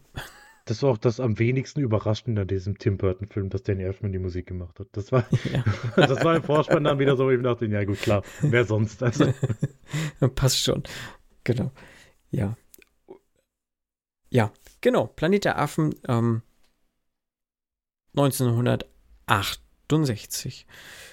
Und du hast ja dann noch mal gesagt, ach, du, ähm, komplettieren wir das jetzt doch nochmal alles irgendwie. Das, das war mir zu du, wenig Affen. Du Fuchs, du. Ich brauche ich brauch mehr Affen, habe ich gesagt. Ja, Weil ja. die sind ja auch aktuell alle auf Disney Plus und dann habe ich gedacht, ne, dann brauche Mhm. ich nicht mal die Blu-ray einzuwerfen, sondern einfach auf den nächsten Film zu drücken. ja, also ich hatte von dem Film, wie gesagt, einen sehr schlechten. äh, Der Ruf ist ihnen, ein, schlechter Ruf eilt denen einfach voraus. Und auch wenn man sich so die Bewertung äh, anguckt auf IMDb, auf Letterboxd, dann ist das wirklich nicht das Gelbe vom Ei. Und ich habe trotzdem gesagt, hey, die sind alle maximal 90 Minuten. Na gut, gucken wir einfach mal, wie die Geschichte weitererzählt wird. Und weitererzählt wird das Ganze zuerst 1970 in Rückkehr zum Planet der Affen oder Beneath the Planet of the Apes. Das ist ein merkwürdiger Film, ähm, weil die erste Hälfte von diesem Film ist eigentlich eins zu eins der erste Teil. Nur haben wir diesmal nicht ähm, Taylor, sondern wir haben James Franciscus, der den Brand spielt. Wenn man diesen Film anguckt und so ist wie ich und zehn Minuten diesen Film sieht, dann denkt man eigentlich, dass James Franciscus Charlton Heston ist, weil der, der sieht einfach in dem Film genauso aus wie Charlton Heston. Er ist ein bisschen Okay. schmaler, aber ja, diese blonden Haare, dieser Bart, diese stahlblauen Augen, ich dachte, okay, Mhm. das ist Charlton Heston. Ist er aber nicht. Aber wir machen im Endeffekt die gleiche Reise mit ihm mit. Äh, Er wurde quasi damals geschickt, um der Mission von Taylor hinterher zu fliegen. Ihm passiert das gleiche, er landet auch auf dem Planet der Affen. Äh, er lernt Nova kennen, äh, weil die wurde von ähm, Taylor getrennt, nachdem diese in dieser komischen Schlucht unterwegs waren und dann kamen irgendwelche wirklich, wirklich grauenhaften Effekte und äh, Taylor ist auf einmal verschwunden und so macht sie sich auf die Suche nach jemandem, der ihr helfen kann und er landet auf dem Planet der Affen und wird dann auch gefangen genommen. Er kommt auch zu äh, Zero und Cornelius und er kann dann auch wieder fliehen. Also die erste Stunde ist wirklich im Endeffekt das gleiche. Nur kommt er dann mit Nova ähm, in den Untergrund. Und dann ist das, was ich vorhin angesprochen habe. Sie, sie gehen da einfach in so einen Höhleneingang rein und der führt dann ein bisschen nach unten und dann hast du da New York. Also da steht die, die Nationalbibliothek, da stehen irgendwelche Banken, da stehen alte Busse, die alle nach 2000 Jahren noch überraschenderweise sehr gut erhalten sind. Und sie hören ein Geräusch und sie folgen diesem Geräusch und Mhm. auf einmal äh, müssen sie feststellen, Moment, da gibt es Menschen, ganz viele Menschen sind da unten. Und das sind alles Telepathen.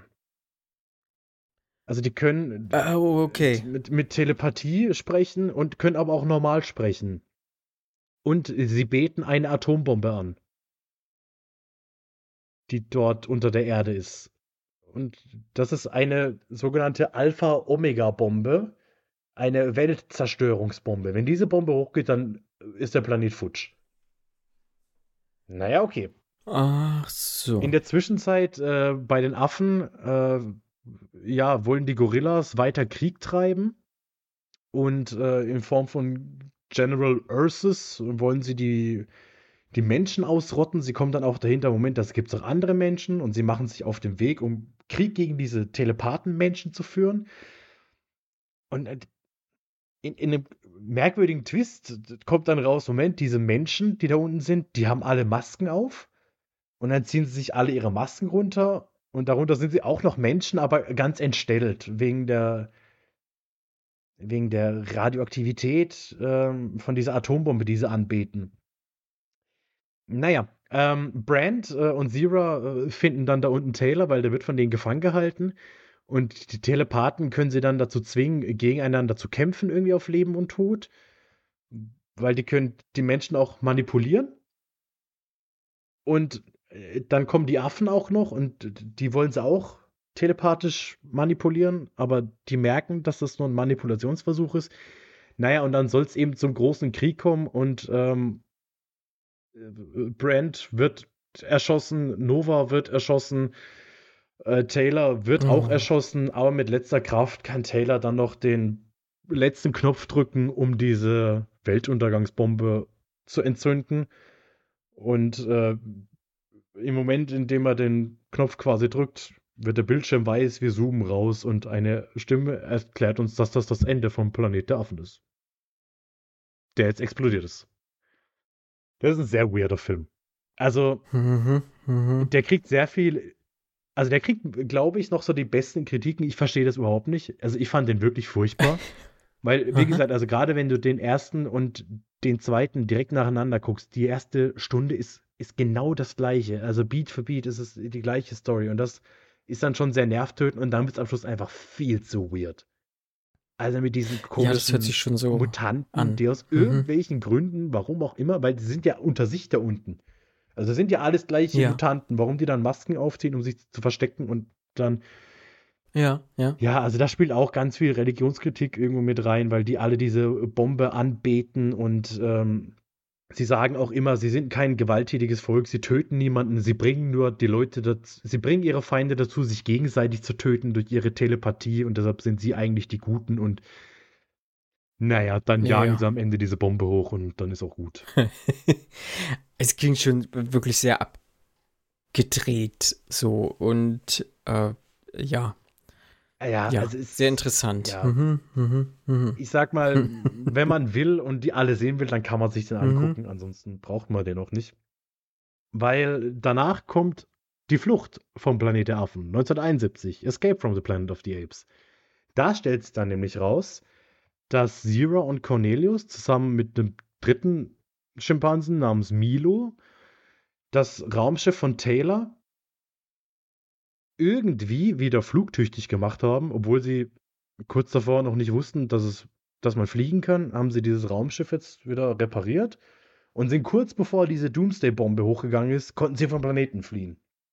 Und durch die durch die Explosion, durch diese Schockwelle sind sie aber auch dann irgendwie in ein schwarzes Loch geraten und zurückgesaugt worden und sind, landen jetzt auf der Erde im Jahr 1973. Das heißt, also das Jahr, in dem Taylor auch quasi losgeflogen ist, glaube ich. Der Film beginnt auch mit dieser Kapsel, die auf der Erde landen. Alle denken, oh, unser Raumfahrer ist zurück. Drei Astronauten steigen aus und sie nehmen die Helme ab und das sind Schimpansen. Und dann hast du im Endeffekt das Ganze umgedreht. Weil auf einmal hast du diese, mhm. diese Affen, diese sprechenden Affen auf einem Planeten der Menschen und äh, sie müssen hier einen Platz finden. Sie werden natürlich erstmal vom Militär begrüßt. Sie wollen am Anfang ja auch nicht, dass die Leute unbedingt wissen, dass sie sprechen können. Sie verstecken das auch so ein bisschen aus Angst. Äh, man merkt relativ schnell, dass diese Affen aber anscheinend weiterentwickelt sind als unsere Affen, denn sie haben Rucksäcke dabei und sie, sie tragen Kleidung und sie essen mit Messer und Gabel.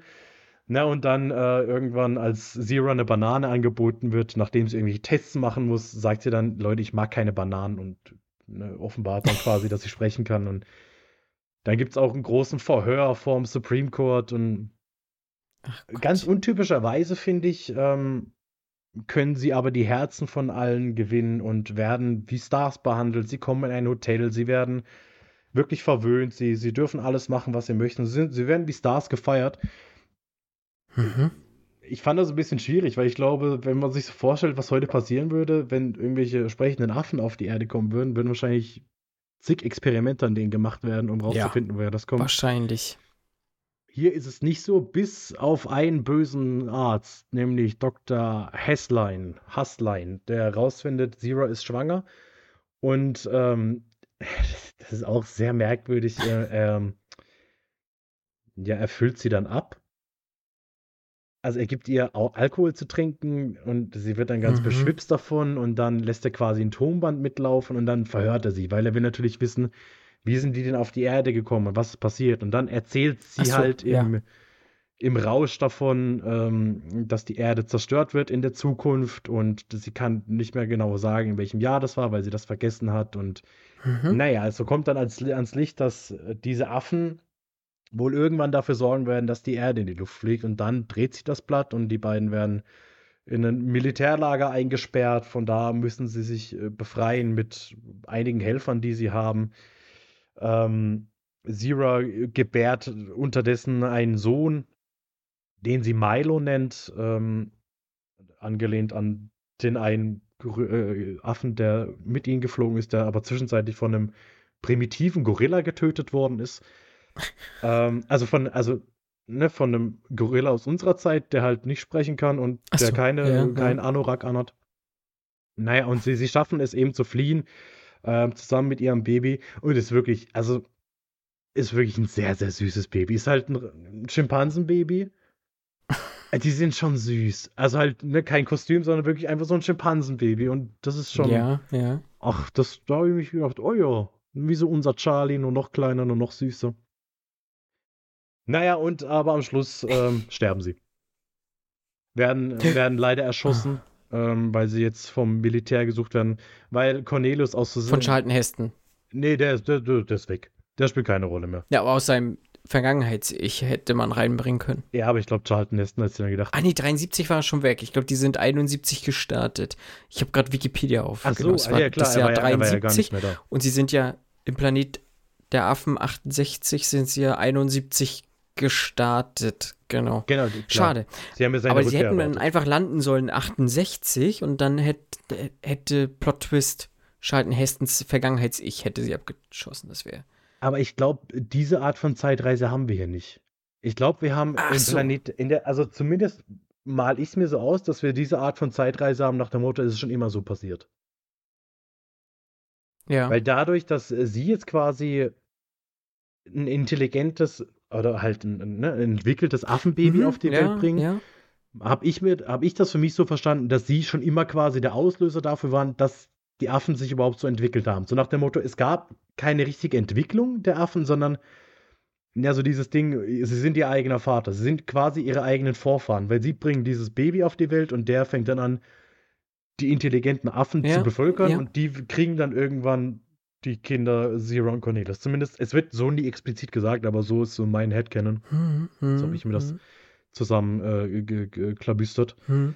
Nee, macht Sinn. Ähm, durchaus. Es gibt ja manche, manche Filme, die auch, auch dieses Paradoxon Mhm. haben. Weil ich glaube, eigentlich ist es ja dann tatsächlich so ein Zeitparadox. Ja, so, sowas aber- wie Predestination ähm, zum Beispiel. Oh, jetzt hast du den Film gespoilert. Ich hatte auch sofort da an Ach den so. gedacht, aber ja, ja. Spoiler. Mhm. Das sagt ja schon der Name vom Film, das ist alles vorbestimmt. ja äh, eigentlich schon, das Aber stimmt. ich habe ja auch nicht gesagt, was. Ne? Da könnte man ja einiges Ja, es wird noch krasser einfach. es, es wird, es wird noch krasser. abgefuckter bei Predestination, ja.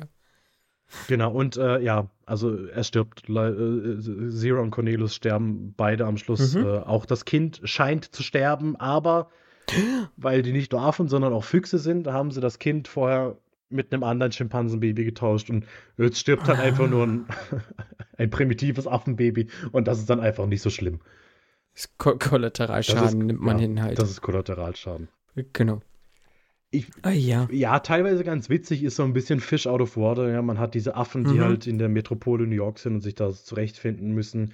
Die Lore wird erweitert. Also, Mhm. das ist ganz nett, ist aber auch teilweise ein bisschen schwierig, weil ich sag mal, im 68er-Film wird etabliert, dass sie im Endeffekt keine Ahnung haben und hier können sie alles erklären. Also, hier erzählen sie dann quasi die ganze Vorgeschichte. Also es gab irgendwie eine Seuche auf der Erde, die die Hunde und Katzen hat aussterben lassen. Die mussten alle getötet werden. Die Menschen hatten keine Haustiere mehr, haben angefangen, sich Affen als Haustiere zu halten, äh, haben die mehr oder weniger versklavt, weil sie halt gemerkt haben, okay, Affen sind intelligent, mit denen können sie, ne, die können sie erziehen, Mhm. so bestimmte Sachen zu machen.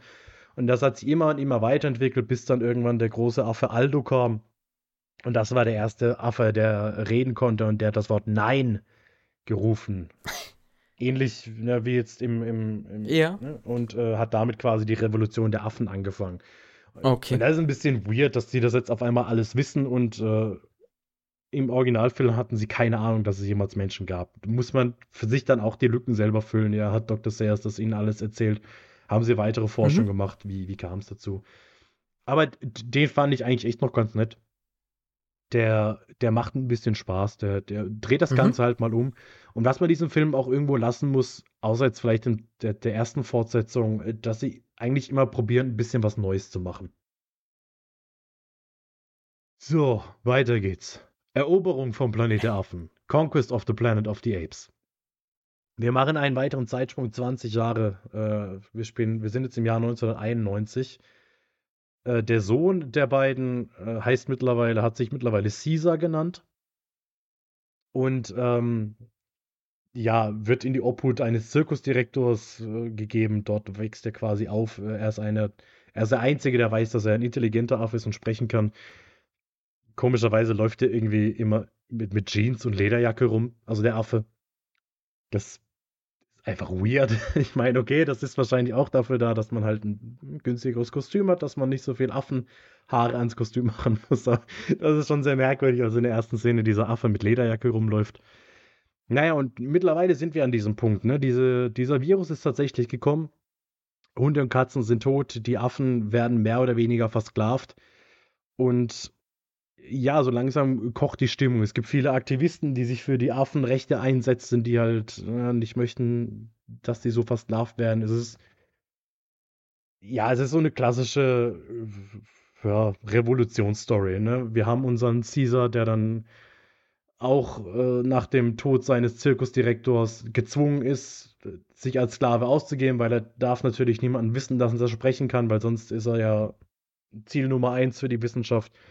Und so muss er quasi im Untergrund die Affen für sich gewinnen und am Schluss gibt es dann die große Revolution und sie fangen an, ihre Peiniger niederzuschlagen und sie niederzurennen und ganz brutal die Welt umzudrehen.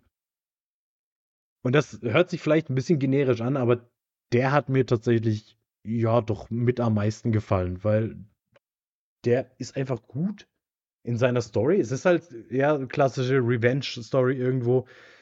Hier fällt es halt leider echt auf, dass der Film von 1972 ist, weil hier hast du halt sehr, sehr viele Affen auf einmal, die eine Rolle spielen. Und im Vergleich mhm. zu den ersten Teilen hast du halt hier keine hochentwickelten Affen, sondern hier sollen es halt alles ja. primitive Schimpansen und Gorillas sein. Und dadurch hast du halt das Problem, dass du ganz viele mehr oder weniger ja, übermotivierte Schauspielerinnen vielleicht hast, die Affenkostüme tragen hm. und hm. dann auch wirklich den Affen rausholen wollen, ja, die dann äh, ganz komisch rumwackeln mit den Armen, die ganze Zeit schlackern, ab und zu mal so ein bisschen springen und dann sich auf die Brust schlagen und ja, das ist leider nicht so gut gealtert. Das ist, okay. ja, da fällt es halt am ehesten auf, weil du da eben die, die, diese Diskrepanz im Endeffekt hast. Aber für mich ist das von den Fortsetzungen her auf jeden Fall der beste und der, der sehenswerteste, weil auch, weil auch einfach ein bisschen was passiert. Du hast ein bisschen Action drin, du hast ein bisschen Verschwörung im Untergrund, du hast aber auch diese ganz, wie gesagt, absurden Szenen von einem Affen, der in Lederjacke rum, rumläuft und ja, das, das, das geht schon klar, finde ich. Hm?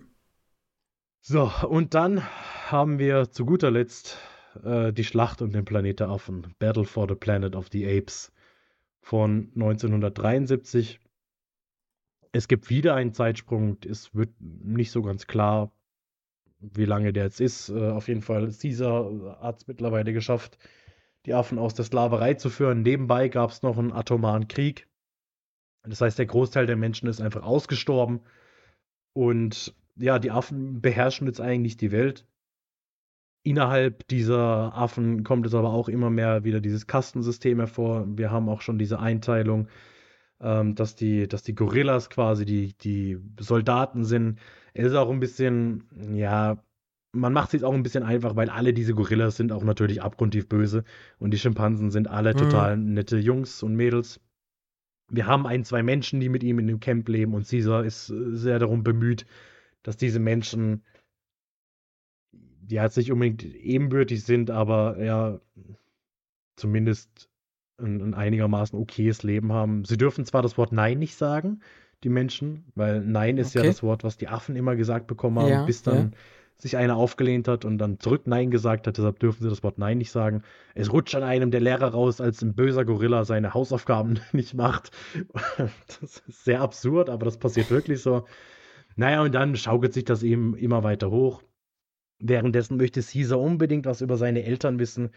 Ähm, dann machen sie sich auf in ein altes Forschungslabor, wo es noch Aufzeichnungen von ihnen gibt. Dort entdecken sie, dass es doch noch ein paar Menschen gibt. Ja, und dann kommt es am Schluss zum, zu der großen Schlacht. Menschen gegen Affen. Caesars Sohn wird zwischenzeitlich noch von einem der Gorillas getötet und als das dann rauskommt, endet dieser Krieg abrupt, weil die goldene Regel mhm. Ape don't kill Ape wurde gebrochen und man gelobt sich ab jetzt zusammen in Harmonie zu leben. Wir haben nochmal einen kleinen Zeitsprung äh, am Ende des Films ins Jahr 2670. Das heißt, wir sind circa 600 Jahre nach Caesars Tod. Es gibt eine schöne Statue für Caesar. Das Ganze, okay. Wird, die ganze Geschichte wird quasi von einem Orang-Utan, also die, dem Lawgiver, erzählt, der ja auch im ersten Teil schon als ja, Religionsgründer irgendwo etabliert wird und äh, erzählt die mhm. Geschichte von Caesar und dann gibt es einen kurzen Schwenk und wir sehen, er erzählt die Geschichte nicht nur den Affenkindern, sondern auch Menschenkindern, die interessiert zuhören. Und, und dann ist es ja aber auch, sorry, ist es dann nochmal ein bisschen merkwürdig, weil dann schwenken wir auf diese Statue von Caesar und da läuft dann eine Träne aus seinem Auge. Und das, oh. das, das, ist, das ist so besteuert. Ja, also Schlacht um den Planet Affen ist für mich also das Schlechteste von allem. Das ist auch einfach, es ist auch furchtbare Action. Also der Film ist zu 90% nur Action mhm. und das sieht aber einfach Murks aus. Also das ist echt schlimm. Okay, ja, das ist natürlich ja, das, kacke. Nee, und dann auch dieses theatralische Ende und es bricht halt dann Aha. auch so irgendwo den Kanon, dass ich sage, ja, warum leben die jetzt dann doch mit denen wieder in Gemeinschaft? Mhm. Heißt das jetzt, dass wir doch in einer anderen Zeitlinie sind oder was ist passiert? Ja, es wird nicht so ganz klar, man muss auch hier wieder die Lücken ja. selber schließen. Was ich ganz cool finde, theoretisch könntest du mittendrin anfangen, sobald, solange du diese Filme hintereinander guckst, kannst du überall einsteigen. Also ob du jetzt sagst, du steigst in Teil 3 an und äh, kriegst dann eben quasi die mit, wie Zero und Cornelius auf die Erde kommen, ihr Kind kriegen. Ach so, mein, ja. Das, das mhm. bäumt sich quasi auf, die Revolution, der Krieg und dann landet Charlton Heston auf dem Planet der Affen und wir haben das Ende mit der Atombombe. Es funktioniert aber genauso, wenn du beim fünften Teil anfängst und dann Teil 1, 2, 3, 4 anguckst. Das mhm. finde ich noch ganz nett. Mhm. Ja. ja, stimmt. Wäre äh, möglich. Wär, wäre möglich, ja. ist es kein Muss. Also, wie genau. gesagt, ich werde äh, diese Filme wahrscheinlich auch alle nie wieder angucken. Ich habe es jetzt mal gemacht. Ich werde sie mir tatsächlich, äh, ich glaube, auch nicht angucken. Also da ist meine, meine Zeit ist oft nur begrenzt und ich glaube, die werde ich nicht für unteres Mittelfeld Filme irgendwie nee vergeuden. Ich meine, ich gucke schon gerne auch, auch viel Kacke, aber ja, muss nicht sein, nein. Wenn ich lese dir die Wikipedia-Artikel durch und dann. Ja, ich habe hier nebenbei so ein bisschen trotzdem ähm, sehr reingeguckt, ob dann kann man vielleicht. Ja, doch, ob man da irgendwie noch einen, einen, Schauspieler kennt oder so. Ab und zu äh, gab es ja dann doch nochmal einen Namen, aber äh, ja, das große Cast, also die großen Casts sind ja auch ausgeblieben dort, möchte ich einfach mal sagen. Ne? Also die, es war jetzt keine, keine Riesennamen. So wie in den kommenden Filmen, den wir dann besprochen haben, mhm.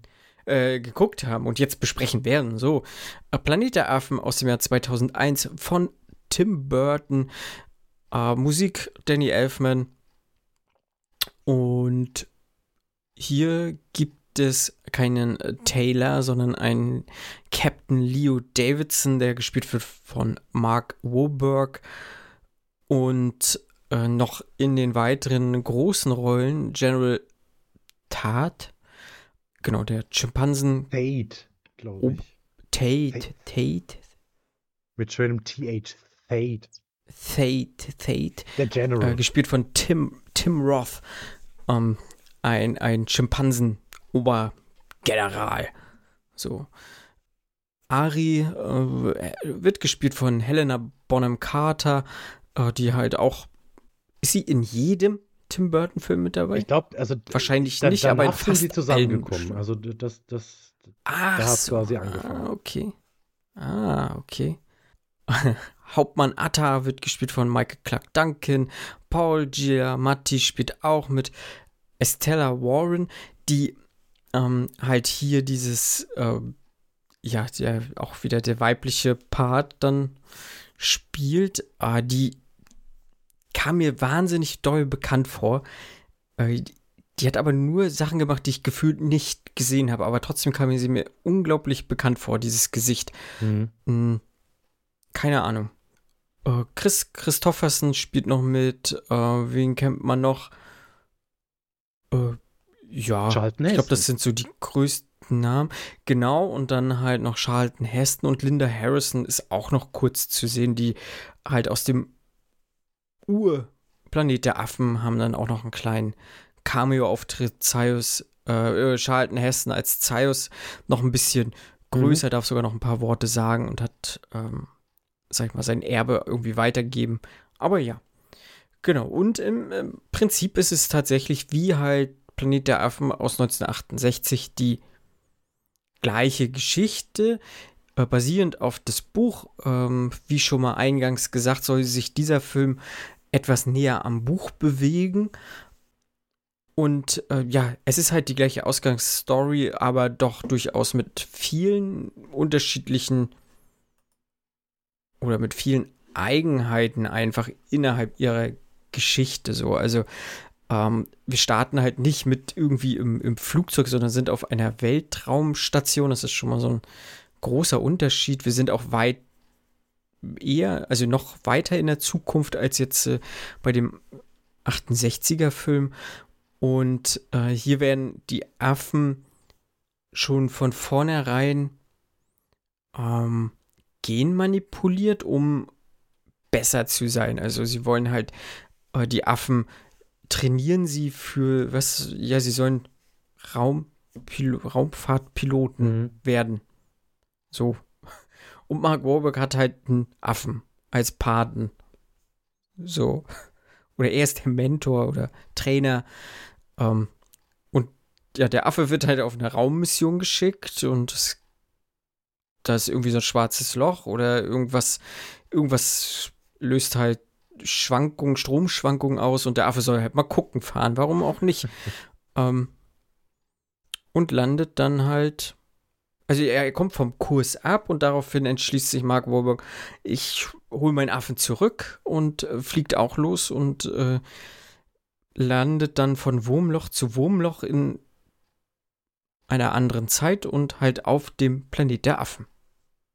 Ja und wird dann halt auch relativ schnell in Gefangenschaft genommen, beziehungsweise hier ist es eher nicht so dieses Versuchslaborartige, sondern tatsächlich mehr wie so ein Sklavenhandel. Mhm. Ne? Ähm, die, die Menschen werden als Sklaven äh, gehalten und es wird auch noch mal ein bisschen mehr politischere Ebenen aufgemacht, während halt beim 68er ja eher so, da hatten wir halt einen Typen, der so dieses Oberhaupt war und hier hast du ja noch einen, klar, du hast ja auch diesen Senator, aber du hast ja auch noch noch weitaus mehr politische Oberhäupter, möchte ich mal sagen, die auch verschiedene Spez, Spez, wie sagt, wie ist das, was ist die Mehrzahl von Spezie? Spezies? Spe, Spezies? Spezies. So, ja.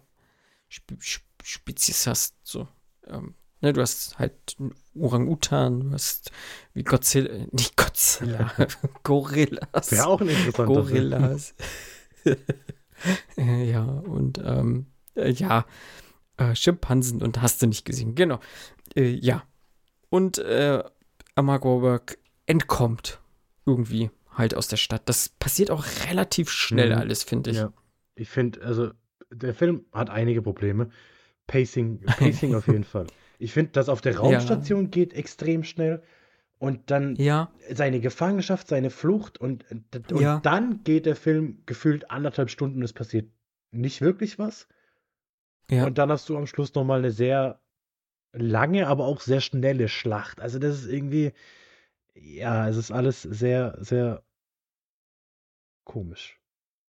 Äh, ja, du hast es, glaube ich, gut zusammengefasst. Der Film hat wahnsinnige Probleme im, im Pacing. So, also im im Rhythmus, also auch in der Erzählung so, was wird wie erzählt und wie lange wird was ausstaffiert und hast du nicht gesehen. So, ähm, ich, anfangs habe ich gedacht, okay, das könnte ja was werden, tatsächlich. Also, ähm, weil er halt gut zur Sache gegangen ist, aber dann spätestens wirklich, als er anfängt, schon aus dieser Stadt raus zu wollen. Mhm. Also sie flüchten, sie werden ja von, von Ari Genau, von Ari werden sie ja sozusagen aufgekauft. Ja. Ähm, und dann sind sie ja auch gleich da irgendwie Haushaltshelfer in, im, im Haus des Senators und kriegen halt diese politischen Situationen und Machtkämpfe damit. Ähm, ich sag mal, General Thad, Thad, Thad, Thad? Der General. Ja, ne? Der General. Äh, der möchte halt irgendwie alle Menschen einfach auslöschen. Er hasst Menschen. Und das kriegt er ja auch mit. Und irgendwie hauen sie dann ab. So, ich meine, sie wollen ja halt keine Sklaven sein und nicht gefangen sein. Das kann ich ja auch alles nachvollziehen. Aber dass man dann gleich am ersten Abend gefühlt abhauen muss. Aber gut. Äh, dann laufen sie ja da durch alle Häuser. Also generell wird immer durch die Mitte gerannt. Es wird nie gesneakt oder so. Es ist immer mit äh, Kopf runter und einfach mit dem Kopf durch die Wand so. Äh, unter anderem bei einem dieser politischen Entscheidungsträger, die sich da irgendwie gerade im Paarungsrufen, äh, Tanz, äh, keine Ahnung, was. Das ist nicht mal die Spitze finden. des Eisbergs. Das ist so eine weird, unangenehme Szene mit dieser Affen, mit dieser Schimpansin, die da zu diesem fetten Gorilla geht. Und sie, ich weiß nicht, ob sie strippt oder sie war, glaube ich, dann schon nackt. Ja, Ich weiß Also nicht. so ja. nackt wie ein Affe halt sein kann und dann diese Geräusche und dieses, also das ist so komisch. Und dann, äh, dann rennt sie da natürlich durchs Zimmer, durchs Schlafzimmer einfach durch, weil, na klar. Und dann springen die beide so an diesen, an diesen Kronleuchter. Ja. Und das Ja. ist, das ist auch so was, was ich in diesem Film gedacht habe. Ich meine, Affen, ja, die sind, die können ganz gut klettern, die können wahrscheinlich auch ganz gut springen. Diese Affen, die Mhm. springen in diesem Film generell immer so 20 Meter hoch Ja. und weit und die sind auch alle mega stark. Also, wenn die, wenn da so ein Schimpanse einen Menschen schlägt, dann fliegt er halt mal 15 Meter weit.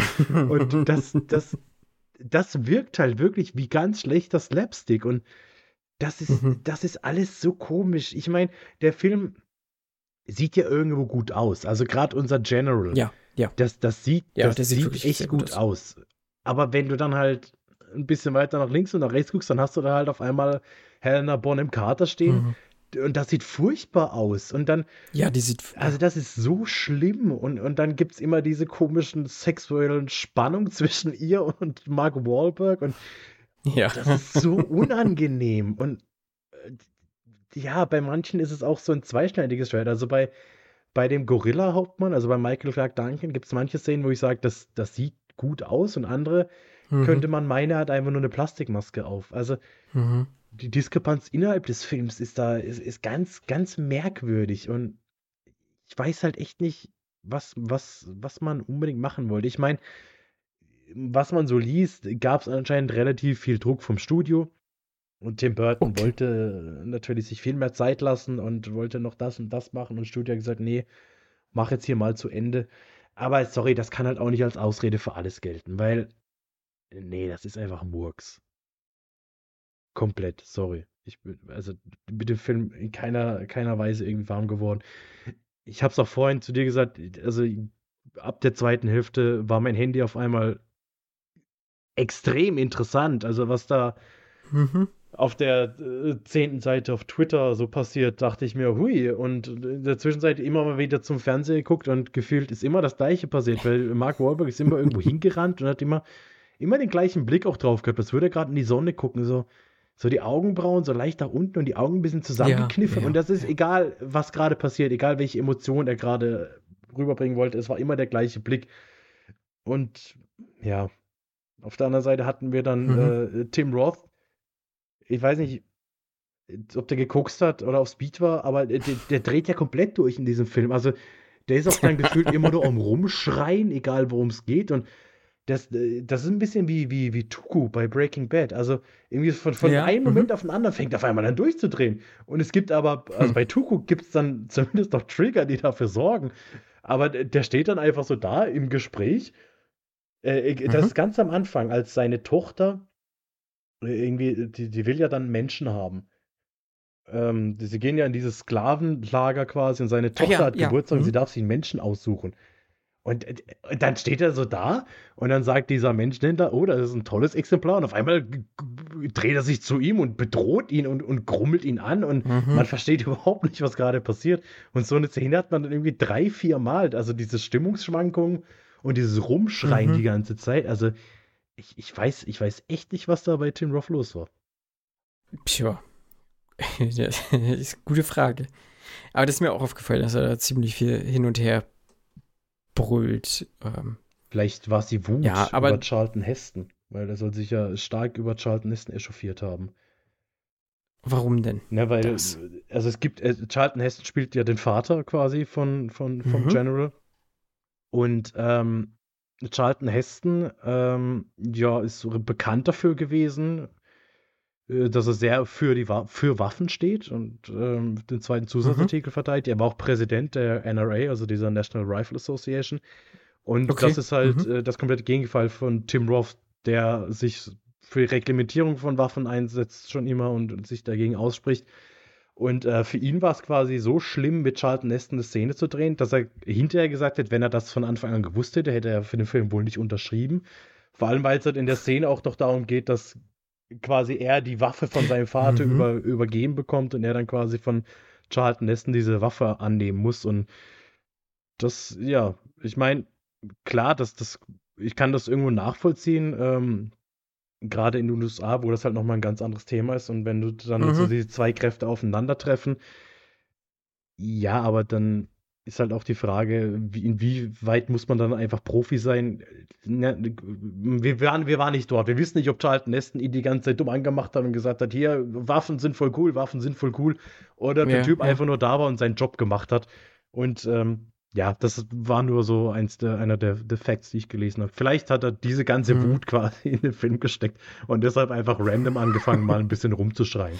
Tim Burton war anscheinend begeistert davon, weil Tim Burton hat wohl erst gesagt, er will den General ein bisschen ruhiger haben, aber Tim Roth hat dann gesagt, nee, nee, nee. Und Tim Burton hat es gefallen. Also von daher. Mhm. Aber insgesamt hat mir der General am besten noch gefallen, also ja, weil der ja. doch noch mehr hergegeben hat, Definitiv. so vom von allem einfach, ne? Äh, ja, so der hatte mehr, eine, mehr Varianz auch noch so drin und ja, Mark Warburg jetzt als Hauptdarsteller, pf, ja, ist halt dann auch nur Mark Warburg, muss man halt auch ehrlich sagen. Ich, ne? Das verstehe ich halt bei Mark Warburg nicht, weil, also ich habe dann auch so für mich überlegt, hat Mark Warburg mhm. schon mal einen guten Film gemacht. Und dann ist mir eingefallen, na klar, ich habe Anfang des Jahres Boogie Nights im Kino gesehen, da war er sehr mhm. gut. Die Pate, das ist einer meiner Lieblingsfilme, das spielt er mhm. auch extrem gut.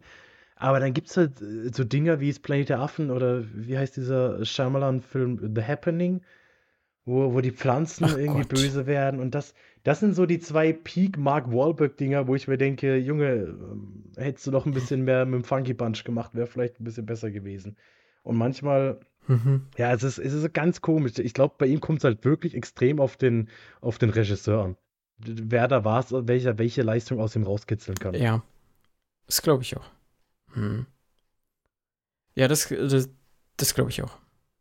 Ja, also generell, ich weiß nicht, der Film, der trifft halt äh, wahnsinnig viele Fehlentscheidungen. So, äh, ich hatte schon gesagt, so Kopf durch die Wand und ähm, sie fliehen dann ja weiter und äh, treffen dann auf so ein, ja, was ist denn das? So ein Zeltlager, weiß nicht, aber ist ja irgendwie ein, ein Stützpunkt, der da halt am Fluss ist. Mhm. Ähm, und sie müssen halt diesen Fluss überqueren und sie müssen scheinbar durch das Zeltlager.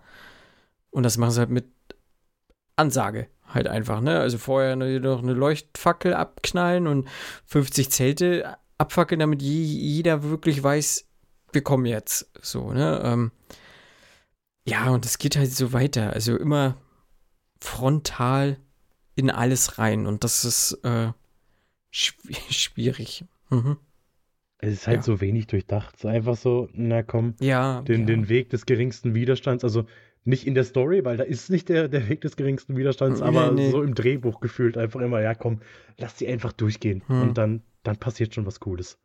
Ja, genau, genau, so, so ist das. Einfach, einfach durch und irgendwas Cooles passiert hoffentlich. Ja, ja, ja, ja. Ähm, ja, und dann sind wir halt irgendwie irgendwann am Schluss angekommen. Nachdem es sich viel zu lange gezogen hat. Also ich finde auch, der Film ist viel zu lang. Der geht zwei Stunden. Ich sag mal, der alte Planet der Affen-Film geht auch schon fast zwei Stunden, ne? was auch schon recht amtlich ist. Ich, so, ähm, aber der hier, der, der zieht sich einfach auch noch wahnsinnig. Also gerade auch, weil in der ersten halben Stunde passiert ja eigentlich das, was, was irgendwie 75 Prozent des Films mhm. eigentlich hätten ausgemacht, so, ne? Ähm, ne, also auch diese Religionskritik und sowas, das wird ja gar nicht wirklich, also das kommt hier ja gar nicht mhm. raus und also, na, nicht, nicht gar nicht, aber fast gar nicht und äh, auch diese politischen Machtkämpfe und sowas, das äh, vieles passiert hier einfach nicht und oder geht zu Lasten dieses Abenteuerfaktors, der ja. halt schlecht ist. So und äh, ja, wir sind dann irgendwann, weil er kriegt sein, kriegt sein altes Raumschiff geortet halt und weiß dann, da will er jetzt hin und ähm, er findet es dann halt auch. die Frage ist, ist das dann auch dieser Kopf der Freiheitsstatue, was das ist? Diese Silhouette, was da im, im Sand ist, halt bloß schon ein bisschen kaputter, wo sich das alles abspielt? Glaube, da war ich gerade am Handy. Alles gut. Also das habe ich mich halt so gefragt, ob das dann so diese, weil es kommt irgendwie hin, aber es, ja, weiß ich nicht. Es, Äh, es wird passen als Hommage quasi irgendwo, weil wir haben ja, Ja. sehr viele Hommagen auch äh, von den Zitaten her irgendwie an den Originalfilm. Oh, mhm. Mhm. Und halt in diesem Kopf ist halt dieses Raumschiff. Und wir kriegen halt diesen Hintergrund mit. Ähm, Mark ist ja dem Affen hinterher und auch seine Crew ist dann halt Mark hinterher, was man dann so macht. Wenn zwei Raumschiffe einfach so plötzlich verschwunden sind, geht noch ein drittes hinterher oder alle einfach. Äh, und dann sind sie halt auf der Erde gelandet, aber die Affen haben rebelliert. Beziehungsweise ein Affe hat rebelliert und das Kommando an sich gerissen und äh, ja, deshalb sind die Affen dort jetzt die vorherrschende Rasse. Weil sie ja genmanipuliert Ja, ja. sind. Also das, das hat ja Genau. dann schon noch irgendwo auch Ja, ja, Ja. Sinn gemacht. genau. Und ja, dann kommt es halt zum großen Kampf, den ich äh, verschlafen habe. Äh, bin dann aber rechtzeitig aufgewacht, als die Raumkapsel des verloren gegangenen Affen gekommen ist. Tatsächlich hätte ich ja, habe ich immer gedacht, es kommt dann nachher raus, dass der Affe, den Mark Ober gehörte, der ist der erste Affe auf diesem Planeten gewesen, so und äh, aus dem geht das heraus. Aber es macht ja auch nicht wirklich Sinn, weil er wäre ja alleine gewesen. Aber das hatte ich so für mich irgendwie Mhm. immer im Kopf. Aber dann kommt da halt sein Kumpel und auf einmal hören die auf, sich zu bekämpfen, weil sie sehen, was sehen sie, Hoffnung? Sie, sie denken doch auch, es ist ihr Gott. Also, Ach ja. sie sprechen ihn dann ja auch, glaube ich, mit dem Namen von ihrem Gott an, obwohl er heißt ja Ja, per Perikles. Und St- sie denken Ja, dann, das stimmt. ist ihr Mhm. Gott, weil hey, da kommt ein Schimpanse vom Himmel, das muss unser ja. Gott oder was heißt, nicht Gott, sondern unser Anführer von da oder naja, sie denken sich halt, oh nee, wir kämpfen jetzt mal nicht weiter. Ja, stimmt. Mhm. Und der General kann überlistet werden ähm, und eingesperrt werden. Und Mark Wahlberg versucht nach Hause zu reisen. Oder wegzureisen. Aus welchem Grund auch immer er dann weggeht. Weil eigentlich hat er ja da scheinbar eine sympathische Partnerin gefunden. Gut, aber naja, also ich weiß ja auch Aber er nicht, wie, wie lang der Film jetzt spielt. Und Weiß ich auch nicht. in, also ob er jetzt, sich jetzt denkt, er kann in der Zeit wieder zurückreisen zu dem Zeitpunkt, in dem er früher war und Was ja sehr naiv ist. äh, ja, als eigentlich Astronaut müsste doch eigentlich auch so ein bisschen Grundlagen der Physik und Grundlagen der Zeitreise haben. Also ich habe die ja sogar. aber, äh, aber vom Jahr her passt's doch, oder? Also ich meine, als er dann auf der Erde wieder ankommt, da sind wir ja nicht unbedingt in der Zukunft. Oder, Ach, stimmt. also, glaube ich. Mhm. Ja, wird bestimmt so eine alternative Zeitebene sein oder sowas. Weiß nicht. Ja, auf jeden Fall reist er und landet wieder auf der Erde und kriegt dann aber halt mit, dass das auch alles Affen sind. Ja, dass der General dann doch irgendwie wieder vor ihm auf die Erde gekommen ist und dort Ja, dann ja. doch wieder die Affen als herrschende Spezies etabliert hat. Und diese furchtbaren Szenen, als er ins Lincoln Memorial reingeht und da sitzt nicht Abraham Lincoln in Marmor, sondern da sitzt Ah, ja. General Thade in Stimmt. Marmor und unten, Ja, unten ja, ist ihm quasi gewidmet unser Erlöser und also komm. Das habe ich schon wieder Das- ausge also- ich schon wieder ausgeblendet. Das ist so eine Grütze. Und dann, dann wurde hinterher gesagt, ja, äh, ja, das wäre im zweiten Teil alles aufgeklärt worden und das hätte schon alles Sinn gemacht. Und ja, der Film ist halt so gefloppt, dass er keinen zweiten Teil bekommen hat. Tim Burton hat gesagt, er würde sich lieber aus dem Fenster stürzen, als einen zweiten Teil zu machen. Aber ein Großteil des Casts hat anscheinend schon unterschrieben, aber dann haben sie den Film gecancelt und das hätte alles im zweiten Teil aufgeklärt werden sollen.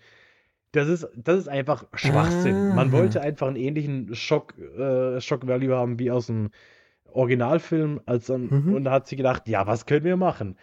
Und eine der, eine der Ideen, die man ursprünglich auch machen wollte, ist, äh, dass er nicht am, am Lincoln Memorial landet, sondern in einem Baseballstadion. Irgendwie im Yankees-Stadion. Und dann spielen da Affen Baseball. Das, das hätte ich, glaube ich, unterhaltsamer Wär auch cool gewesen. Das wäre das Ja, wär dann vielleicht ja, noch ein bisschen ja. witzig gewesen. Aber diese Statue, die, also das, sorry, aber das ist dann wirklich die, der, der, der Gipfel des Eisbergs. Ja. Also ich muss auch sagen, ich fand den doch schon sehr enttäuschend. Ich habe, wie gesagt, die erste halbe Stunde, ich habe gedacht, das könnte was Mhm. werden und habe auch so gedacht, na, oh, die ganzen negativen Kritiken kann ich gar nicht so nachvollziehen zu dem Zeitpunkt. Aber dann doch, doch, ich kann es schon nachvollziehen, warum Leute den echt nicht mögen, weil der ist, der ist nicht gut, tatsächlich. Ähm, äh, du hast schon gesagt, so, die Maske so hat auf jeden Fall äh, Höhen und Tiefen. Ähm, vieles sah gut aus, auch vom Set her so sah vieles ganz cool aus. Äh, Das ist, hat ja Burton eigentlich auch drauf, Mhm. auch so dieses Düsterne auch so teilweise drin. Das mochte ich auch ganz gerne, aber dafür reicht es halt insgesamt nicht. Also, ähm, das ist ganz viel, ganz viele Probleme, ja, ja. Hm. Nee. Also, wenn ihr einen Planet der Affen-Film gucken wollt, dann würde ich vielleicht den von 68 empfehlen. Und, ähm, also von diesen alten Filmen. Mit den, über die neuen Filme reden wir beim nächsten Mal und gehen da vielleicht dann auch auf den Genau. Vergleich ein. Aber von diesen Ja. sechs Filmen, die ich jetzt gesehen habe, ähm, Ja. ja, guckt euch den ersten an, das reicht dann auch. Ja, ich würde auch sagen, von den zwei, die ich gesehen habe, ähm, guckt euch den ersten an. Das, das reicht dann auch, ja, ja. Nee. Ich bin trotzdem nicht traurig, die beiden jetzt gesehen zu haben.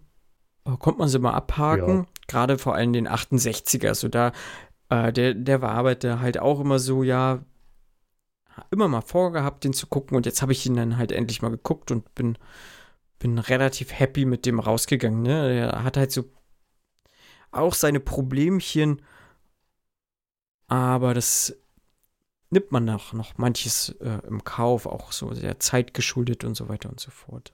Ja. Aber jetzt den 2001er Burton, den hätte ich jetzt durchaus auch mir klemmen können, aber hey, alles gut. Ja. Und dann wären wir durch mit Part 1 von, von äh, der Fernsehsessel meets Planet der Der, der Podcast auf dem Planet der Affen. Der, der Sessel auf dem, der, Fer der Fernseh, der, ja, es gibt genug Titel. Der Fernsehsessel auf dem Planet der Affen. Zurück zum Podcast über den Planet der Affen unter der Erde auf dem Mond. die Eroberung des Fernsehsessel-Podcasts. So nämlich. Ja. Ja. Und äh, ja, wie immer, ich hoffe, ihr hattet äh, viel Spaß mit unserer Filmbesprechung. Wenn ihr irgendwie Meinungen habt, äh, Hinweise habt, Trivia habt, wie auch immer, ähm, wir was total Falsches erzählt haben hier, das kann ja auch durchaus mal passieren. Wir sind ja äh, ähm, Primitive Menschen. ja, primitive Wir haben Menschen. gerade das Sprechen Wir sind gelernt. froh, dass wir reden können. Genau, das kann ja alles sein. Dann äh, schreibt es uns gerne. Schreibt es uns gerne öffentlich ähm, unter dem Post, wenn ihr möchtet, ob bei Twitter oder Facebook oder Instagram. Äh, schreibt es uns in die DMs ähm, oder uns auch privat. Ihr findet alles halt in den Shownotes, unsere ganzen Links, wie ihr uns irgendwie erreichen könnt. Und äh, ja, ne, wenn ihr das erste Mal irgendwie uns zugehört habt, was ja auch immer mal sein kann, dann äh, hört doch gerne auch nochmal in andere Folgen rein, wenn ihr Bock drauf habt. Wir sind so generell zu viert unterwegs. Äh, immer mal tolle Gäste auch mit dabei und äh, ja, guckt euch, klickt euch mal ein wenig durch. Das würde uns auf jeden Fall sehr freuen. Lieber Fabian, es hat mir auf jeden Fall auch sehr viel Spaß gemacht, mit dir diese Filme zu besprechen und äh, ich freue mich sehr auf die anderen drei Filme. Ich mich auch. Also, ich, es ist Da nicht ich so lange her tatsächlich, dass ich die gesehen habe. Lass, lass es Okay. zwei Jahre Bei mir tatsächlich sein, schon. aber ich habe bisschen. ich hab Bock. Ich mag Affen, Hm? von daher bin ich glücklich. Ja, ja. Ja, ich hätte auch gerne so ein, so ein Äffchen als Haustier, würde ich aber auch, auch begrüßen. Aber der würde, würde sehr, ähm, sehr nett aufgezogen werden. Also ich glaube nicht, dass dieser Affe dann Rache an mir nehmen würde. Aber dann schon eher Schimpanse oder so, so ein, ja, so ein doch. Nee. Wäre auch, ne? Nee, ja, weiß ich nicht. Nee, ein Schimpanse ist schon. Oder so ein kleines Totenkopfäffchen würde ich auch cool finden. Ja, aber die sind ja uncool. Also wie bei Fluch der Das sind ja Karibik so keine ein Menschen. Dinger ist das. Die sind ja dumm. Das, das sind ja primitive Affen. Das, Egal. Aber solche sind gar nicht vorgekommen, ne? So ein Totenkopfäffchen. ne, das, das ist ja auch, glaube ich, dadurch unterscheiden die sie ja nochmal. Das wird ja auch ein paar Mal gesagt. Das sind die, jedes Mal, wenn jemand Monkey sagt, das hören sie ja nicht so gerne. Weil Monkeys sind Ach ja so. diese Primaten dann wirklich und die, die Apes sind dann die Menschenaffen. Also die Orang-Utans, die Ah. Gorillas, die Schimpansen und was in den Filmen gar nicht vorkommt, was in der neuen Trilogie vorkommt, dann noch Bonobos. Das sind dann wirklich die Apes. Mhm. Okay. Fun Fact zum Schluss. Ah, ja, ja. Sehr schön. Ja, wie gesagt, äh, vielen Dank äh, erstmal an euch da draußen, liebe Leute, und natürlich auch an dich, lieber Fabian. Vielen Dank, Marco. Und wir hören uns das nächste Mal auf jeden Fall, wenn wir äh, erstmal eine reguläre Folge machen und dann halt die weiteren drei Teile von Planet der Affen besprechen. Bis dahin verabschiede ich mich und wünsche eine gute Reise in die Nacht. Uh, uh, uh. Sie erbauten Städte. Sie schufen sich Gesetze und eine eigene Religion. Sie verfügen über Waffen, mit denen sie auf niedere Wesen Jagd machen. Diese niederen Wesen sind Menschen, die wild und verschreckt im Dschungel leben. Sie werden gefangen, in Käfige gesteckt oder ausgestopft im Museum zur Schau gestellt. Dieser Film der 20th Century Fox bringt sie mit einem Raumschiff auf den Planeten der Affen. Planet der Affen, Pierre Bouls bester Roman seit seiner weltberühmten Brücke am Quai. Er handelt von einer bisher unvorstellbaren Welt, mit einer fantastisch grotesken Zivilisation. Von einer Welt des Wahnwitzes und des Terrors. Ach, die Menschen können das gar nicht, Dr. Zira. Gewiss, sie können Ihnen ja ein paar kleine Kunststückchen beibringen, aber mehr nicht. Du verfluchter Zaius. Du hast ihm sein Gehirn rausoperiert, du verfluchter Pavian! Wache! Ihr seid alle wahnsinnig! Ihr seid alle wahnsinnig! Ihr seid alle wahnsinnig! Wahnsinnig! Der Schluss des Films ist so überraschend, so sensationell und erschütternd, dass er alle bis dahin miterlebten Gefahren und Schrecken vergessen lässt. Wir haben uns während der Dreharbeiten zu diesem Film immer wieder vorgestellt, wie unsere Zivilisation heute aussehen würde, wenn der evolutionäre Prozess anders verlaufen und die Affen die höher entwickelten Lebewesen geworden wären. Hunderte von Technikern und zahlreiche von Hollywoods besten Maskenbildnern wurden aufgeboten, um den Produzenten und den Regisseur dieses Films zu unterstützen. Die Rolle des Cornelius spielt Roddy McDowell. Dr. Zira wird von Kim Hunter verkörpert. Den Professor Zaius spielt Maurice Evans. Und die schöne Nova ist Linda Harrison. Zuerst wirst du kastriert, dann folgt die operative Entfernung der Sprachzellen im Gehirn. Eventuell machen wir noch andere Experimente. Planet der Affen. Ein Albtraum der Menschheit, der einem das Blut stocken lässt.